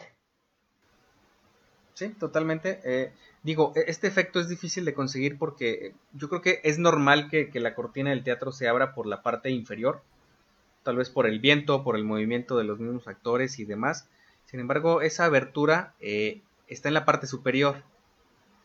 A mí me da, a mí personalmente, digo, cada quien juzgará, radio escuchas por ahí, eh, o Nightmares, como ya los bautizó por ahí el buen Evaristo, eh, cada quien juzgará bajo su propio criterio, pero yo creo que, o a mí me parece que es como si alguien estuviera eh, abriendo un poco esa cortina y se estuviera asomando a una altura totalmente eh, fuera de lugar, porque una persona de pie no va a alcanzar de manera sencilla ese espacio.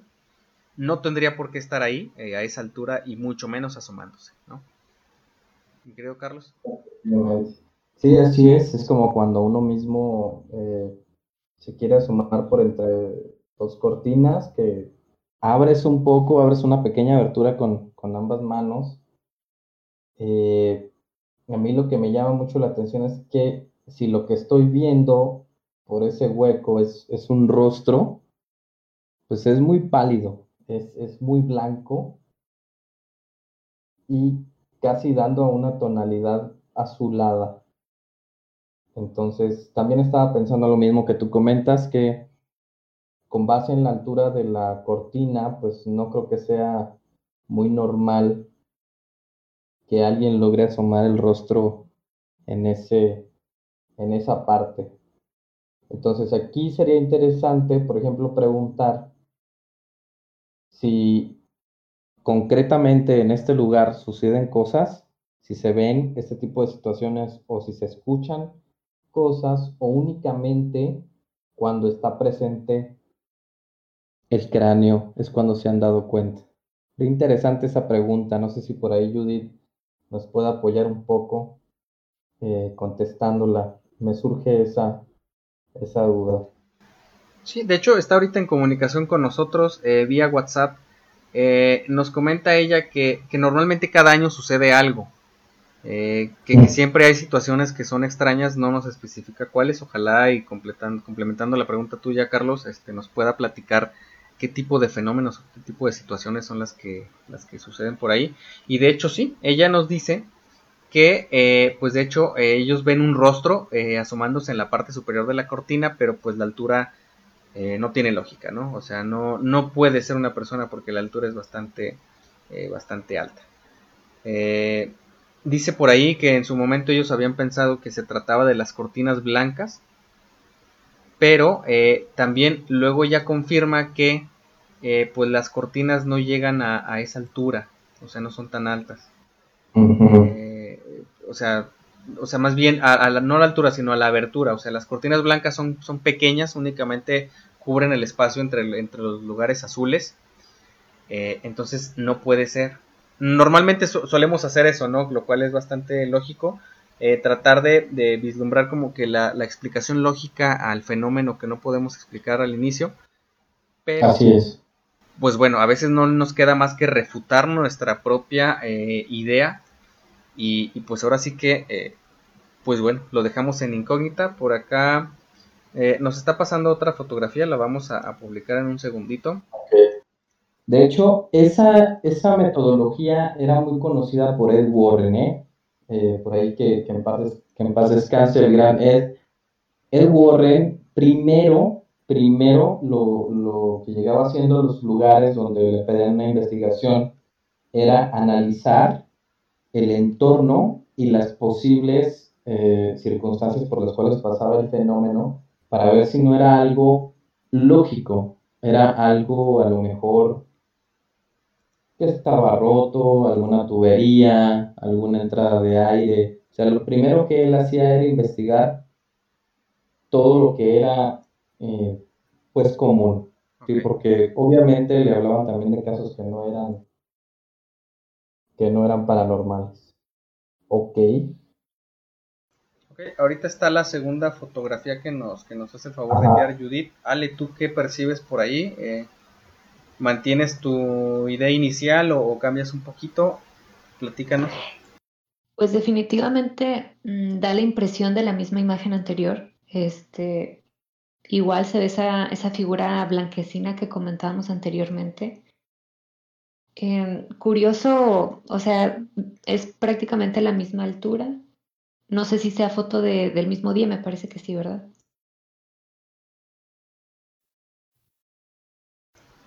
Sí, es, es durante la misma presentación, al parecer.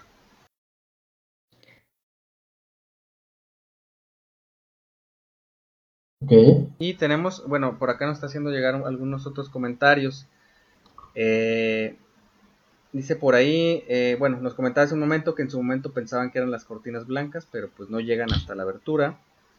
Eh, y dice que por ahí que esa figura solamente se manifestó, o sea, ese espacio o esa abertura, eh, o, el rostro aparente que se ve detrás de la cortina, solamente lo, pudieron o se pudieron percatar de su existencia mientras el cráneo estuvo en escena. al parecer tienen otras fotografías en las cuales el cráneo ya no está ahí, y pues este, este, este, este fenómeno deja de ocurrir.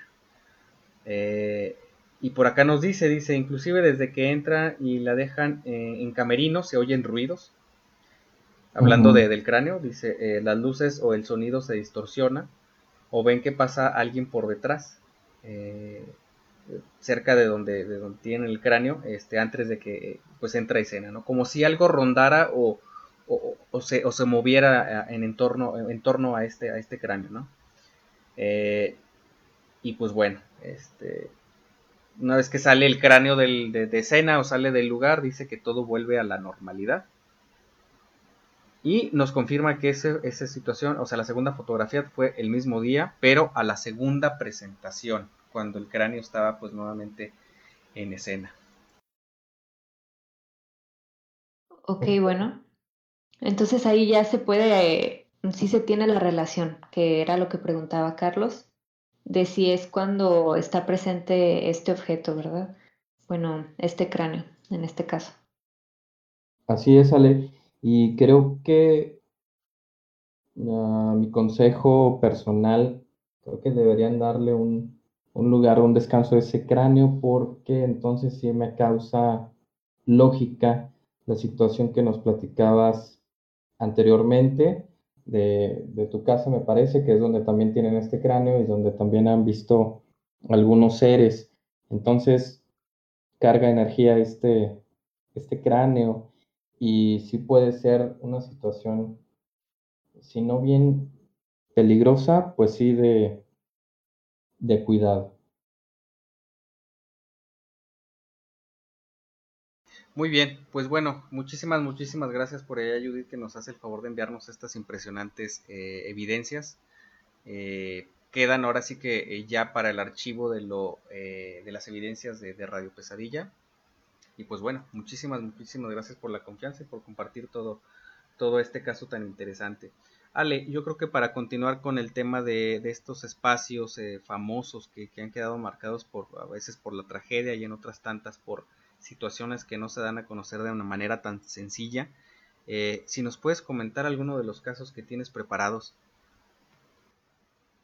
Así es. Em, bueno, quise traerles también un poquito, yéndonos a algo más nacional, eh, una historia que, que, es precisamente aquí del país, em, que es la Casa de los Lamentos.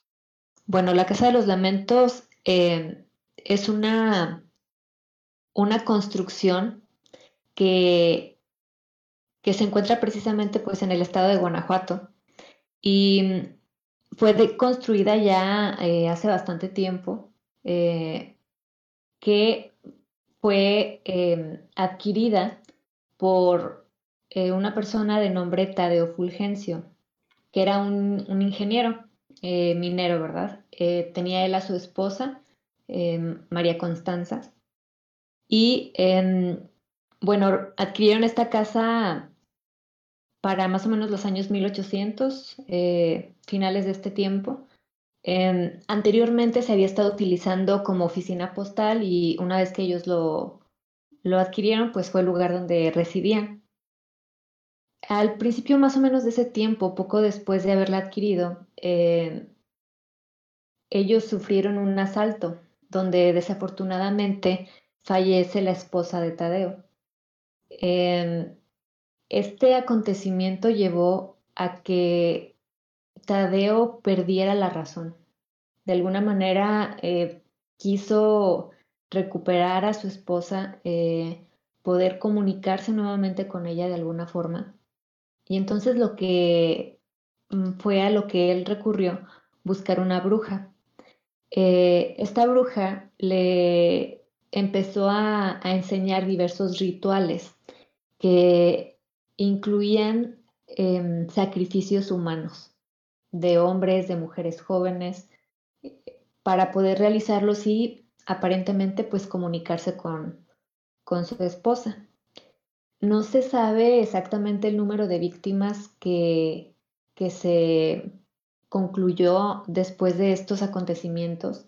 Eh, digamos, es conocido de hecho como uno de los asesinos seriales de aquí de México y eh, se supone que utilizaba esta casa pues para hacer estos rituales donde posteriormente de hecho encontraron varios libros que se dedicaban precisamente a la magia negra, eh, al ocultismo y bueno, pensaban que probablemente a lo mejor era para rendirle culto a la Santa Muerte y estar buscando, les digo, esta comunicación con su esposa.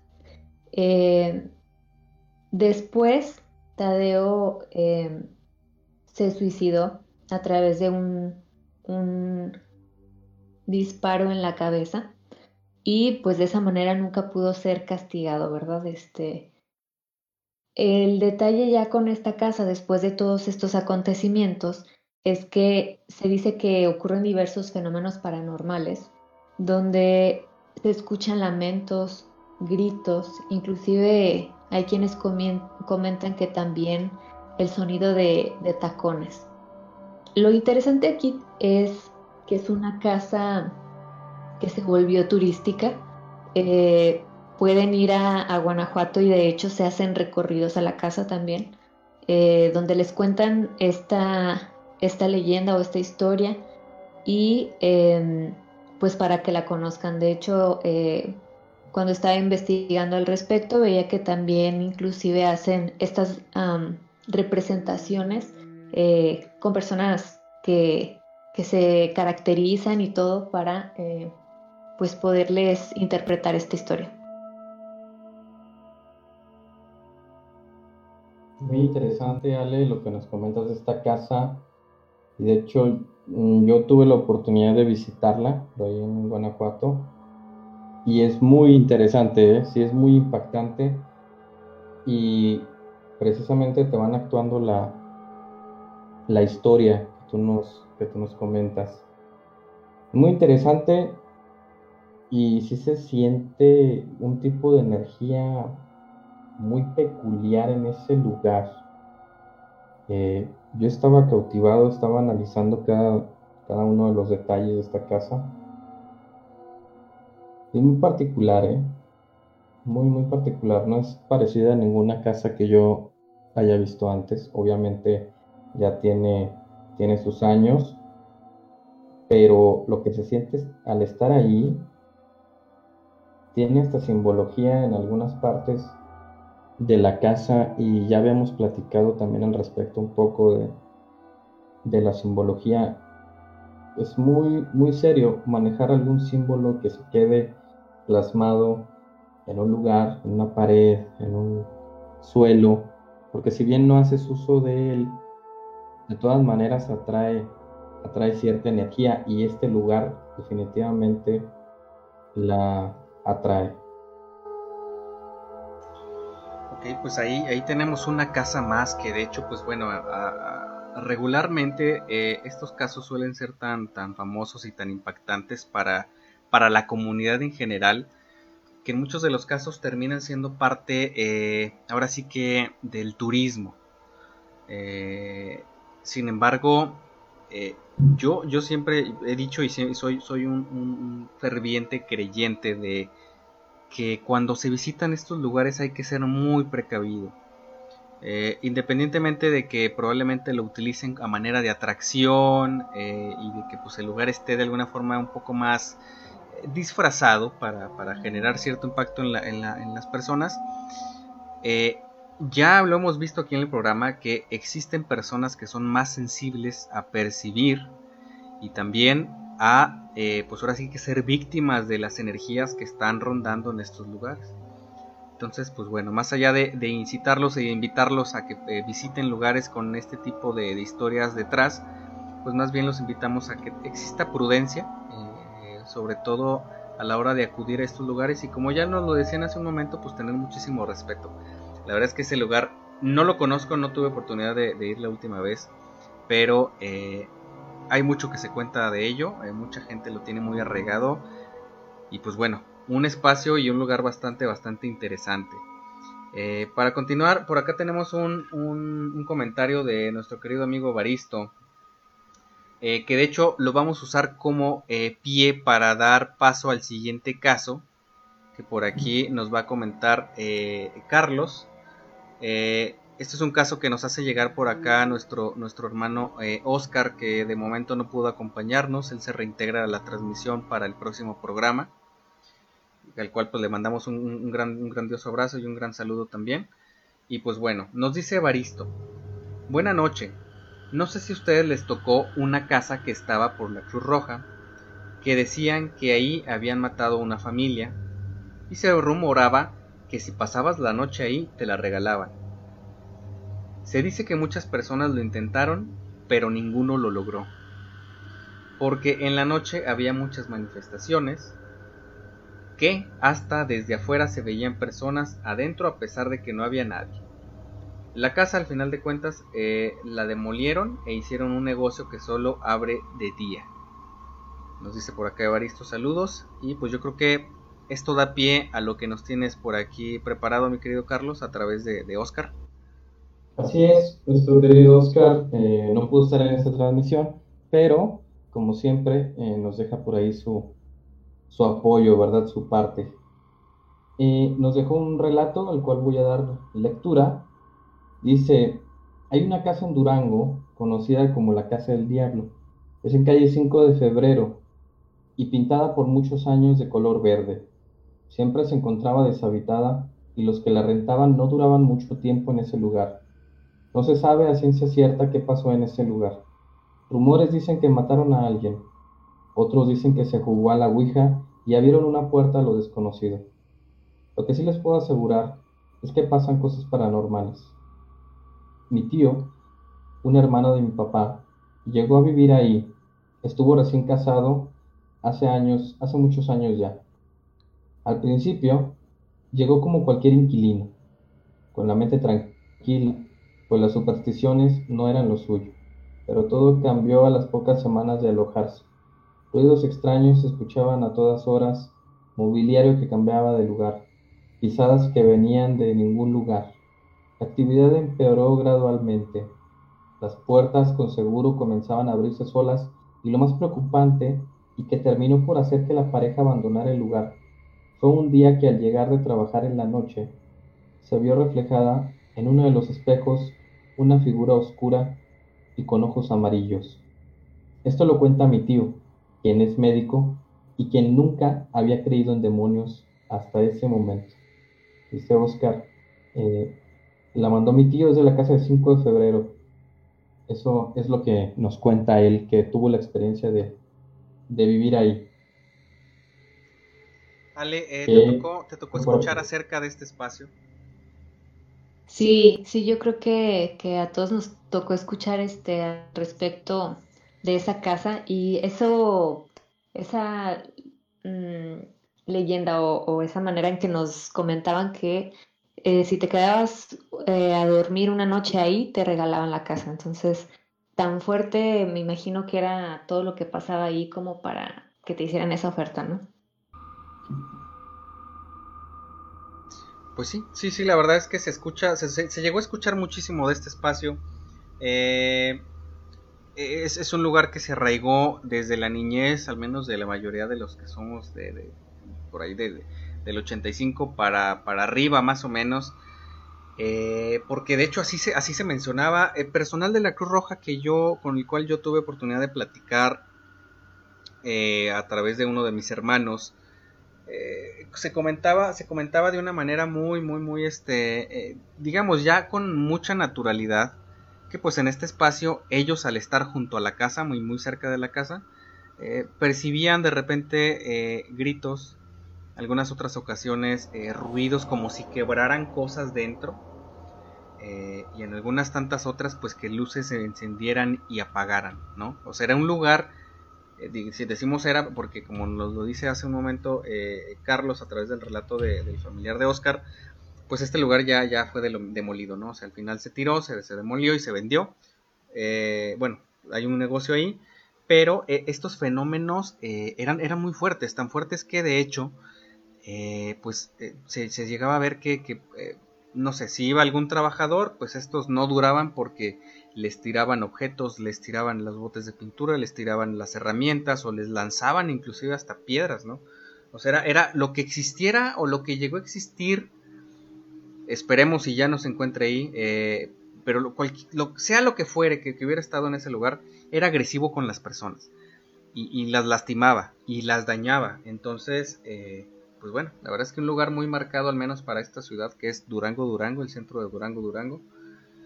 Y pues, eh, pues bueno, ahí está un lugar más que de los que han pasado a la, historia, eh, pues en esta lista de casas embrujadas. Y, yo creo que para continuar con esto, eh, muchachos, muchísimas gracias por cierto a, Evaristo porque pues por ahí conoce, conoce también bien acerca de, este lugar. Y pues bueno, yo les voy a platicar acerca de un espacio si me lo permiten. Mm, este, este, este, es un caso que de hecho eh, fue muy famoso, fue muy famoso eh, ya hace algunos años. y bueno, se trata de una casa. antes de platicarles dónde se encuentra y, toda esta parte, les voy a platicar un poquito del contexto.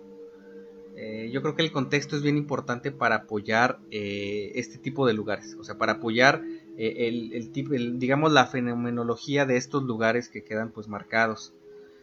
Eh, les, estoy hablando en este momento de la que se conoció como la famosísima llena de Querétaro. Eh, resulta que, esta mujer, de apellido, bueno, llamada Claudia Mijangos, pues asesinó sin ninguna especie de provocación alguna a, través, usando una, herramienta punzocortante a sus hijos. Eh, eran eh, dos niñas, una de 11 y una de 9 años, y el niño menor o el más pequeño que tenía tan solo 6 años. Eh, este, este, este homicidio, digamos, con tanta ventaja y con tantas hazaña sobre los hijos ocurrió por ahí en una zona, digamos, en una colonia popular, digamos, de clase media, media alta, por ahí en el centro de Querétaro. Eh, y al parecer ella los cazó, así tal cual lo puedo, me atrevo a decir, eh, los cazó durante más de tres horas. Eh, encontraron vestigios en los cuales pues había restos, digamos, de, manchas hemáticas en, paredes, en pisos y pues ahora sí que por toda la casa, lo cual pues indicó que, que ella los estuvo persiguiendo, ¿no? algo perturbador de, esta mujer es que llega un familiar después de las 10 de la mañana, 11 de la mañana aproximadamente, eh, me parece que esto fue el, el, homicidio ocurrió durante, la, ocurrió durante la mañana. Llega un familiar a, llevar algo de alimentos para la familia y se encuentran a Claudia fuera de la casa, la, barriendo, ¿no? limpiando eh, la sangre y como si nada, como si nada hubiera pasado. como si ella no se hubiera percatado de lo que, de lo, de la atrocidad que hizo. Eh, o sea, literal dio muerte a sus tres hijos. Eh, de hecho, déjenme decirles que hace poco, eh, pues esta señora, ah, pues fue, fue puesta en libertad porque únicamente fue a un reclusorio, digamos, para enfermos mentales. No, no fue acusada como por un homicidio como tal, sino que sus cargos tuvieron otro, otra, otra inclinación.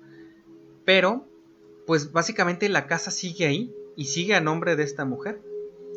Eh, en este momento, eh, por ahí pueden ver, es una foto, digamos, más o menos actual de, esta casa. Pero eh, inclusive ya la casa ha sido tapeada de sus accesos principales. Ahorita hay una barda y una, y una malla como, digamos, con, con púas en la parte superior para que nadie entre. Pero son muchos los reclamos de los vecinos y son muchos los, los digamos, comentarios que los vecinos tanto de los lados como de enfrente han hecho eh, debido a que pues a pesar de que ya han pasado eh, años de esta situación pues se siguen escuchando no se siguen escuchando eh, niños con, con, gritos gritos de niños perdón niños llorando niños quejándose y esto no solamente durante el día sino también a altas horas de la noche cuando no debería absolutamente de haber nadie en ese lugar. Inclusive ha habido ocasiones en las que los vecinos de esta casa piden a las autoridades que se presenten porque escuchan este tipo de, gritos y de lamentos y pues al acudir pues se dan cuenta de que no hay nada, ¿no? Es por eso que, se optó por que cerraran este espacio. Y, pues bueno, esta es la casa de la familia Mijangos, esto es un caso muy, muy famoso no solamente en Querétaro, sino también en, México. Y, y, pues nuevamente volvemos a tener este antecedente, ¿no? Que es una tragedia, un momento atroz queda plasmado en esta casa, ¿no? Eh, la verdad se desconocen las causas por las que la mujer realizó esta, esta atrocidad, ¿no? nunca se supo por qué lo hizo ni, ni qué la motivó a hacerlo, pero sí les puedo decir que seguramente en estos momentos ya eh, pues esta, esta señora Claudia eh, ya abandonó las instalaciones del lugar en el que se encontraban y seguramente pues vaya a regresar a vivir a este espacio. Entonces pues bueno, ahí queda esa, casa embrujada de Querétaro. Ok. Lo que me preocupa aquí son dos cosas. Primera, la libertad de la mujer, que creo que, no sé, Igual y si tenía alguna especie de enfermedad mental. Pero generar... ¿Cuántos asesinatos fueron? ¿Tres? Sí, fueron eh, los asesinatos de sus dos hijas y de su niño, de 11 a 6 años de edad. Me parece que, no sé, debieron haberla retenido a lo mejor en algún hospital psiquiátrico eh, pues igual y de por vida, porque creo que tres asesinatos que quedaron prácticamente impunes no, no debería ser permitido. Y en segunda, pues esta casa, ¿no? Que por culpa de una tragedia ahora queda con esa, pues con esa maldición, con esas presencias de estos niños eh, atorados que fueron, que les arrancaron la vida de esa manera tan trágica pues es fatal. Fatal, Y pues no sabemos, no sabemos si en realidad vaya a regresar a ella, a esta casa porque la veo como en muy mal estado, ¿no? Está deshabitada, está muy, muy descuidada. De hecho, eh, eh, se cuenta que ella probablemente vaya a regresar a, esa casa porque eh, una vez que ella pues es encerrada eh, eh, en este centro de, digamos de tratamiento especial para enfermos mentales porque sí fue llevada a un lugar para, ello eh, tras demostrar aparentemente que su estado mental y su estado de salud mental es, correcto para salir a la sociedad ella empezó un trámite para recuperar pues esta esta pues esta propiedad no se sabe si la vaya a vender no se sabe si la vaya a habitar yo creo que seguramente le vaya a vender, pero tiene una historia tan arraigada en esa ciudad que difícilmente van a pasarla por alto. Algo que quiero mencionar es que eh, en algunos foros de 4chan eh, a manera de creepypasta y a manera de, comentario de, varios, este, de varias personas, comentan que, eh, que realmente en este lugar, o más, bueno, se comenta la teoría de que la señora Mijangos, la señora Claudia, eh, fue poseída de alguna manera. no lo comenté hace un momento, se me pasó, pero ella, ella es originaria de la ciudad de Mazatlán, de Mazatlán, Sinaloa.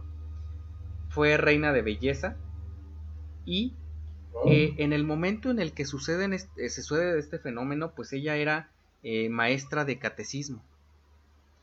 Ella era una mujer muy religiosa, aparentemente era una mujer que, todos los domingos estaba en misa y durante la semana apoyaba tanto a la comunidad como en la formación de, otros niños eh, para realizar pues este, digamos, este, este digamos, sacramento que existe para la religión católica, que es la primera comunión. Entonces ella daba clases de catecismo. Eh, precisamente el fin de semana antes de este suceso, eh, pues ella acudió a la iglesia con total normalidad. Y pues bueno, algunos dicen que esta mujer fue víctima de una especie de posesión. Eh, no lo sé, no, no hay un indicio previo ni ninguna especie de comportamiento. Lo único pues es el tema de pues que ella no se percató de la atrocidad que realizó. Ella, preguntaba por sus hijos cuando estaba en el hospital, ¿dónde están? Eh, quisiera verlos, este, no sé si me permitan y eh, eso es algo que extrañó muchísimo a las personas, eh, pero pues bueno, aquí dejamos esto ahora sí que a consideración de cada quien, pero sin duda un lugar que, de hecho existen psicofonías en este lugar ya grabadas, tal vez en un próximo programa se las, se las presentemos, pero pues bueno, aquí queda la, la historia de esa casa de la llena de Querétaro. Muy bien, de hecho, hoy tenemos un comentario en la transmisión que al parecer es una pequeña anécdota.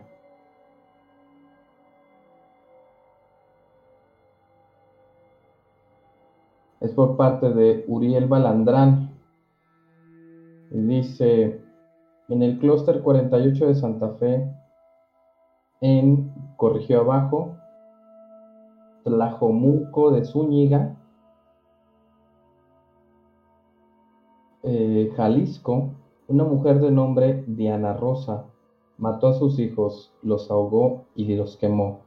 Nosotros vivíamos a cuatro casas de esa y cuando ella fue detenida, con toda la calma del mundo, confesó el crimen. A nosotros los, vecinos nos sorprendió eh, y no podíamos creer lo que había pasado. Durante mucho tiempo la mayoría de los vecinos Hemos visto entrar y salir de la casa a los niños. Se escucha que juegan o lloran, inclusive cuando nos metemos a sacar a los niños no hay nadie. Varios de los que hemos entrado se siente un ambiente muy feo y escuchas o sientes que te tocan. La casa sigue deshabitada y los niños en ocasiones dicen haber jugado con los niños. cuando se van a meter lloran y les dicen que no los dejen.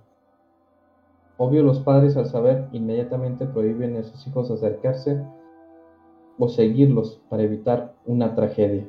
Este caso es muy similar al de la hiena, dice Uriel. Muy, muy similar, bastante, bastante similar de hecho. ¿Qué opinas, Ale?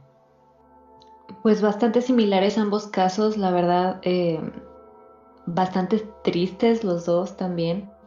Eh, en, el caso de los niños, no sé, mm, digo, ninguna muerte eh, es algo, algo que esperemos, ¿no? Y ahora mucho menos eh, de la forma tan eh, desastrosa en la que ambos casos se, se, vivieron y por parte pues de quien más confía pues uno como, como niño, ¿no?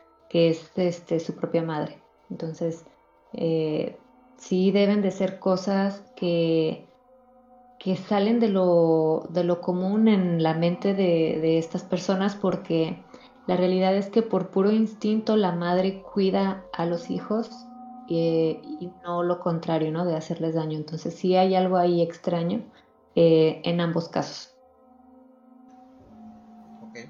Pues la verdad es que sí, sí están bastante catastróficos estos dos este, temas. Esperemos no se repitan, sin embargo la, humanidad es muy complicada a veces, a veces no logramos entender qué motiva eh, tanto mentalmente como espiritualmente a, ciertas personas a realizar cosas, cosas tan, eh, tan terribles. Ale, yo creo que sería bueno, eh, no sé si, si, gustas, por ahí tienes otra de tus casas embrujadas, no sé si nos la puedes compartir. Así es, esta es otra casa que se encuentra pero ahora en la Ciudad de México, es otra de las leyendas que tenemos por ahí. Eh, que es la casa de los condes de la Torre Cosi de la Cortina. Eh, hay una, leyenda asociada a este lugar, donde, bueno, em, previo a, esto, esta eh, casa pertenecía a un hombre llamado Juan Manuel Solórzano. Este hombre tenía las sospechas de que su mujer lo engañaba. Entonces, eh, bueno, todos los conocidos, sus amigos, su familia, le decían que no, o sea, que realmente no tenía motivos para sospechar de su esposa, que, que eran cosas de su cabeza, ¿no? Entonces, él estaba ferviente a creer que era así, de manera que quiso solucionar ese, ese asunto. Lo que hizo fue eh, intentar de alguna manera eh, convocar al diablo y eh, este le hizo una recomendación. Aquel hombre, de hecho al primer hombre que pasara por su casa todas las noches, a las 11 de la noche, iba a fallecer a través, o más bien, iba a ser asesinado a través de las manos de Juan Manuel. Entonces se le hizo esta recomendación. Primer hombre que pase a las 11 de la noche por tu casa, tú lo vas a matar. Entonces, él toma el consejo y antes de matar a cada una de sus víctimas, les preguntaba la hora. Y luego les decía, dichoso usted que sabe la hora en que muere. Y entonces los asesinaba.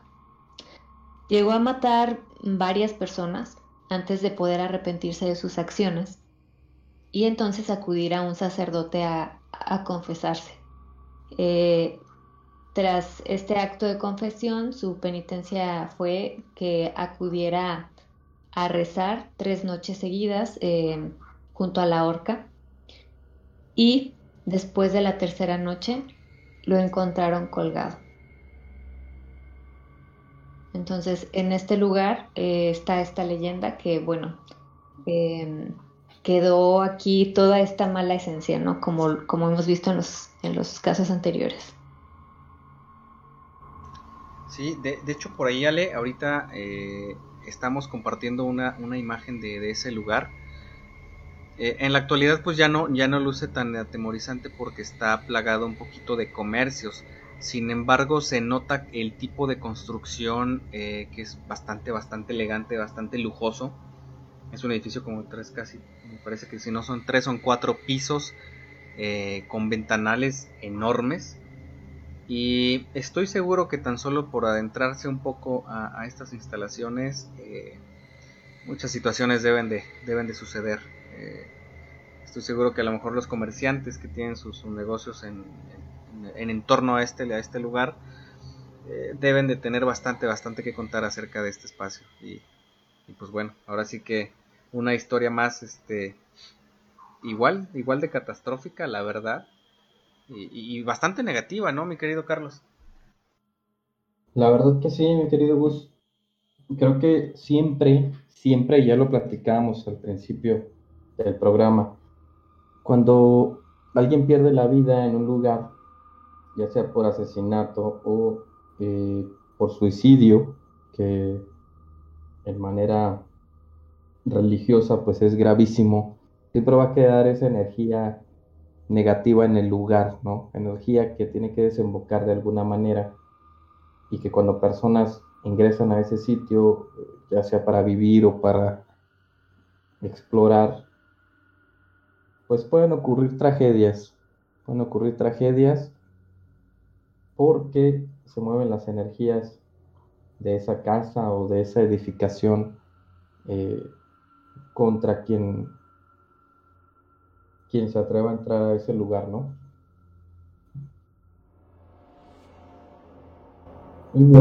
Sí, la verdad es que sí, mi querido Charlie. Eh, tenemos acá algunos comentarios eh, acerca, bueno, eh, por ahí nos dice Uriel Balandrán, que nos platicó ahorita la anécdota muy parecida a la del caso Mijangos, dice que el caso que nos comenta sucedió el 19 de diciembre del 2009 y que la mujer solamente tenía 18 años, o sea, era bastante, bastante joven en verdad. Joven. muy, muy joven. Eh, también por acá tenemos comentarios de Dante Esparda, dice saludos hermanos, hermano Dante, ¿cómo estás? Te mandamos un abrazote bien, bien, bien fuerte, hasta donde quiera que andes.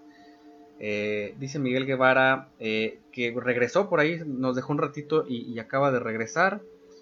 Y nos comparte nuestro amigo Baristo, dice, debí subir mi agua antes de empezar a escucharlos yo creo que algunos, algunos ya no van a querer bajar o no van a querer salir de sus habitaciones para, para hacer este, pues algo que les haya quedado por ahí pendientes, ¿no? Eh, por ahí dice Miguel Guevara que tiene una historia de la sierra peruana. Eh, Miguel, no sé si sea, eh, por aquí dimos lectura a, una, a una leyenda muy interesante acerca de, de una criatura de hecho, nosotros lo relacionamos con una, con una leyenda mexicana que también tiene algo, una especie de, personaje muy similar. Eh, le dimos lectura hace rato, pero si se trata a lo mejor de alguna otra, pues con gusto nos las puedes hacer llegar, con, todo gusto la podemos compartir. Y pues yo creo que continuamos. Muy bien. Yo creo que ya más para ir un poquito cerrando, eh, me gustaría compartirles, me gustaría platicarles acerca de ese caso que les comentaba al principio eh, de una casa de alguien que conozco en la cual han estado sucediendo cosas, cosas muy extrañas. Y de hecho yo ya he sido también eh, testigo, he sido testigo también de, de, lo que sucede. Pues bueno, esta persona es, es mi novia, Jazz Flores, por ahí está escuchando. Y ya hace algunas semanas, si no mal me equivoco, ya, ya meses, se han tenido algunas situaciones en su casa que antes no, no sucedían. ¿sí? Eh, su casa se encuentra en las zonas eh, muy cercanas eh, a lo que es barrio de Analco, ya más pegado a, a Boulevard Durango. Y pues bueno, en primera instancia, esta zona, en cuanto a paranormal, ya sabemos que es punto rojo, ¿no? Ya lo habíamos platicado anteriormente. Primera.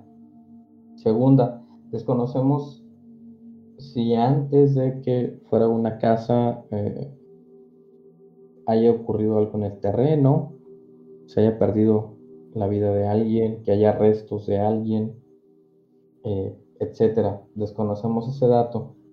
Pero sí han estado aconteciendo situaciones ahí un tanto curiosas. Les platico brevemente. Y es que ella no me quería platicar, sino que cuando empezó todo esto de la contingencia, utilizábamos mucho el medio de, la videollamada. Hacíamos varias videollamadas a la semana y en una de ellas eh, estando ella en su cuarto, estábamos platicando y vi claramente, claramente vi que algo pasó a sus espaldas. ¿sí? Alguien, una, una sombra negra, eh, lo bastante clara porque era de día y el sol entra de lleno a esa habitación, entonces se vio perfectamente la sombra y la vi ella vio mi cara y me dijo, ¿qué? ¿Qué pasa? ¿Qué viste? Eh, no le quería decir yo en primera instancia para no asustarla. Y después me insiste, ¿qué viste? Dijo, yo sé que viste algo. Ya le platiqué y sí, me confesó que, estaban sucediendo algunas cosas ahí, como sombras que caminan entre los cuartos. Eh, ruidos y algo que a mí también ya me tocó ver en esa casa es que abren o cierran las puertas de las habitaciones. Pero les estoy hablando de puertas cerradas hasta con el, el pequeño seguro y todo. O sea, le dan literalmente la vuelta a toda la perilla y abren la puerta. Entonces, yo he sido testigo de esto, inmediatamente me metí yo a una de las habitaciones donde acababa de ocurrir y no había nadie. ¿Sí? Entonces, como les platico, desconocemos a manera histórica si algo, algo, algo haya acontecido eh, en estos terrenos alguna vez, pero lo que sí es que se están haciendo muy frecuentes las manifestaciones en este lugar y aunque solamente me lo haya contado yo sí le creería, pero ya me ha tocado ser testigo, entonces ya existe como una prueba eh, suficiente, ¿no? Como les digo, lo curioso es que está muy cercana a lo que es barrio de Analco y como ya lo hemos sabido, pues es una zona con bastante actividad paranormal. Pues la verdad es que, eh, bueno, una cosa muy distinta es, este, ahora sí que transmitir a los radioescuchas una anécdota o una situación que, le ha pasado a alguna persona en algún lugar, tal vez no tan cercano, pero yo creo que ya es muy diferente cuando eh, se trata de alguien eh, con quien pasamos tanto tiempo, o sea, alguien cercano, alguien que, apreciamos tanto, y de hecho ya cuando nos pasa a nosotros mismos, ya la situación se torna todavía más complicada. Entonces, eh, Carlos, muchísimas gracias también eh, pues a Jazz por, por, autorizar compartir esta, esta situación ahora sí que tan cercana a ustedes. Eh, esperemos que pronto cesen este tipo de, manifestaciones y esperemos de verdad que pues bueno, esto les pueda dar muchísima tranquilidad, no solamente tanto a ti como a Jazz, sino pues a quienes también habiten ese, ese espacio. y pues bueno, esperemos que esto pronto, pronto, pronto pueda terminar porque es complicado, es, complicado este tipo de temas de sobrellevar. Pues bueno, yo creo que eh, algo más que agregar acerca de este caso, Carlos. Bueno, yo ya le sugerí de una manera muy, cordial que busquen un poco de ayuda, que se acerquen a alguien de la religión. Eh, son católicos, entonces sí le digo que lo correcto sería acercarse a un a un sacerdote en este caso, pero pues está esperando un poquito más a ver si se tranquilizan las cosas, si no, hacer la sugerencia a, la familia no al respecto, que sería también, que fue mi sugerencia más bien hacer este tipo de, de, cuestión en cuanto a la, a la situación, pero estaremos pendientes y cualquier tipo de actualización pues la estaremos eh, por aquí comentando. Excelente, pues Carlos. Pues bueno, eh, yo creo que con este, con este relato eh, de cierre, pues ya comenzamos a, ahora sí que a finalizar este tercer capítulo de Radio Pesadilla. Muchísimas, muchísimas gracias a todos los que se conectaron desde el principio de la transmisión y pues han estado eh, no solamente al pendiente, sino también haciéndonos llegar cada una de esas anécdotas e historias que, han pasado pues a lo largo de, sus vidas. Les agradecemos muchísimo que nos tengan esa confianza para, para abrirse y comentar esos relatos. Y pues bueno, eh, mi nombre es Gustavo Alcalá. Les recordamos que este programa será transmitido o estará disponible a través de Spotify a, partir del lunes por la tarde por si quieren escucharlo o para que pues también eh, lo escuchen una vez más. Eh, ahora sí que en algún dispositivo un poco un poquito más portable, más portátil. Y pues bueno, les agradezco muchísimo y pues de mi parte eso es todo, mi querido Carlos. Sí, es un agradecimiento a todos los que se quedaron hasta este momento. Muchas gracias, Ale, muchas gracias, Gus. Y pues bueno, los esperamos el próximo programa eh, el sábado en punto de las 9.30. Y si tienen una anécdota, si se piensan en una anécdota durante la semana, pueden hacerla llegar vía WhatsApp y la estaremos comentando aquí el próximo programa. Ale. No se olviden de compartir esta transmisión. Eh a todos sus, sus amigos eh, para que también conozcan el programa eh, y las recomendaciones pues que ya nos hicieron. Muchas gracias a todos por habernos acompañado el día de hoy. Y pues nada, solo despedirnos por hoy. Esto fue su programa Radio Pesadilla, donde las pesadillas comienzan. Que duerman bien.